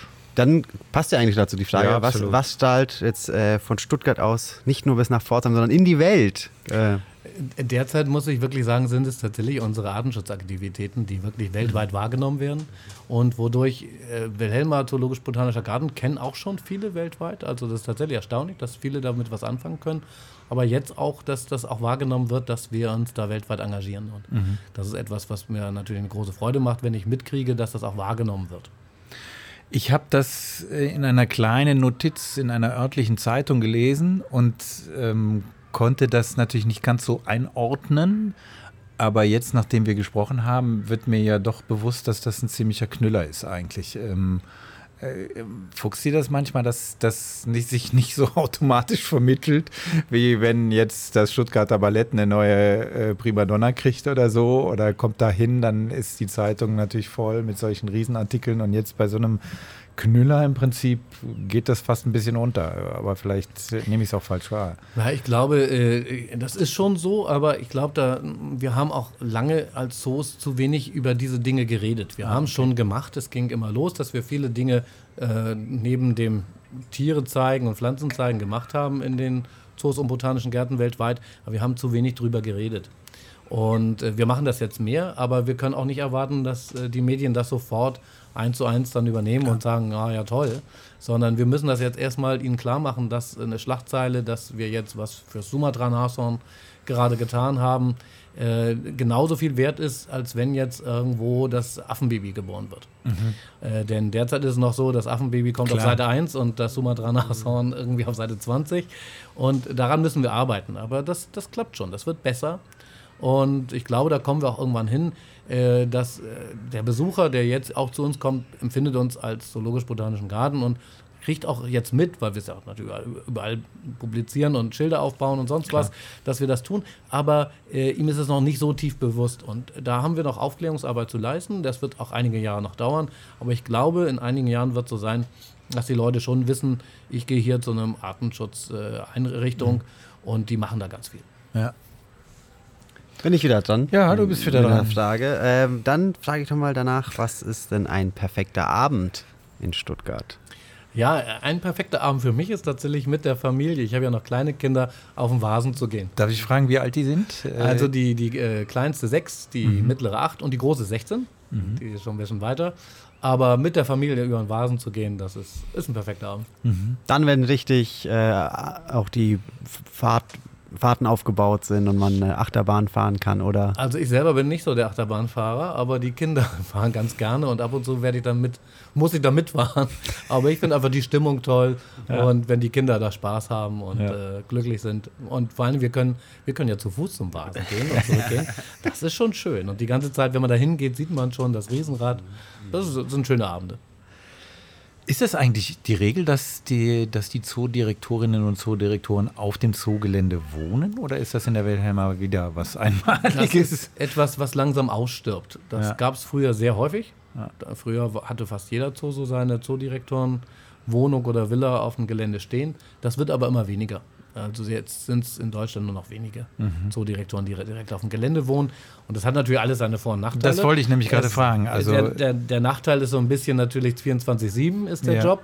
Äh, ist aber auch wieder ein Vorteil, weil man dann wirklich auch dran ist und nicht, äh, man kriegt auch wirklich alles mit.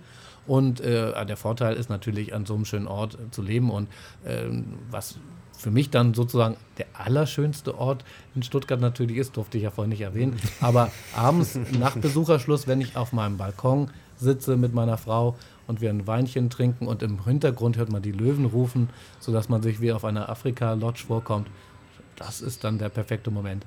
Absolut. Äh, Sie werden lachen. Ich habe mir das aufgeschrieben, was der Lieblingsort bei Ihnen in der Wilhelma ist. Haben Sie jetzt noch nicht ganz gesagt. Das ist die, der Balkon ist von Ihrer äh, Wohnung. Genau. Äh, Sonst ist es der also- Mammutwald. Jetzt, genau. Ja, das ist natürlich auch ein herrlicher Ort. Äh, Also ich liebe sowieso Wälder und Bäume und äh, das ist so ein bisschen so ein mystischer Ort und das direkt hier in der Wilhelma äh, ist ja der größte äh, Mammut.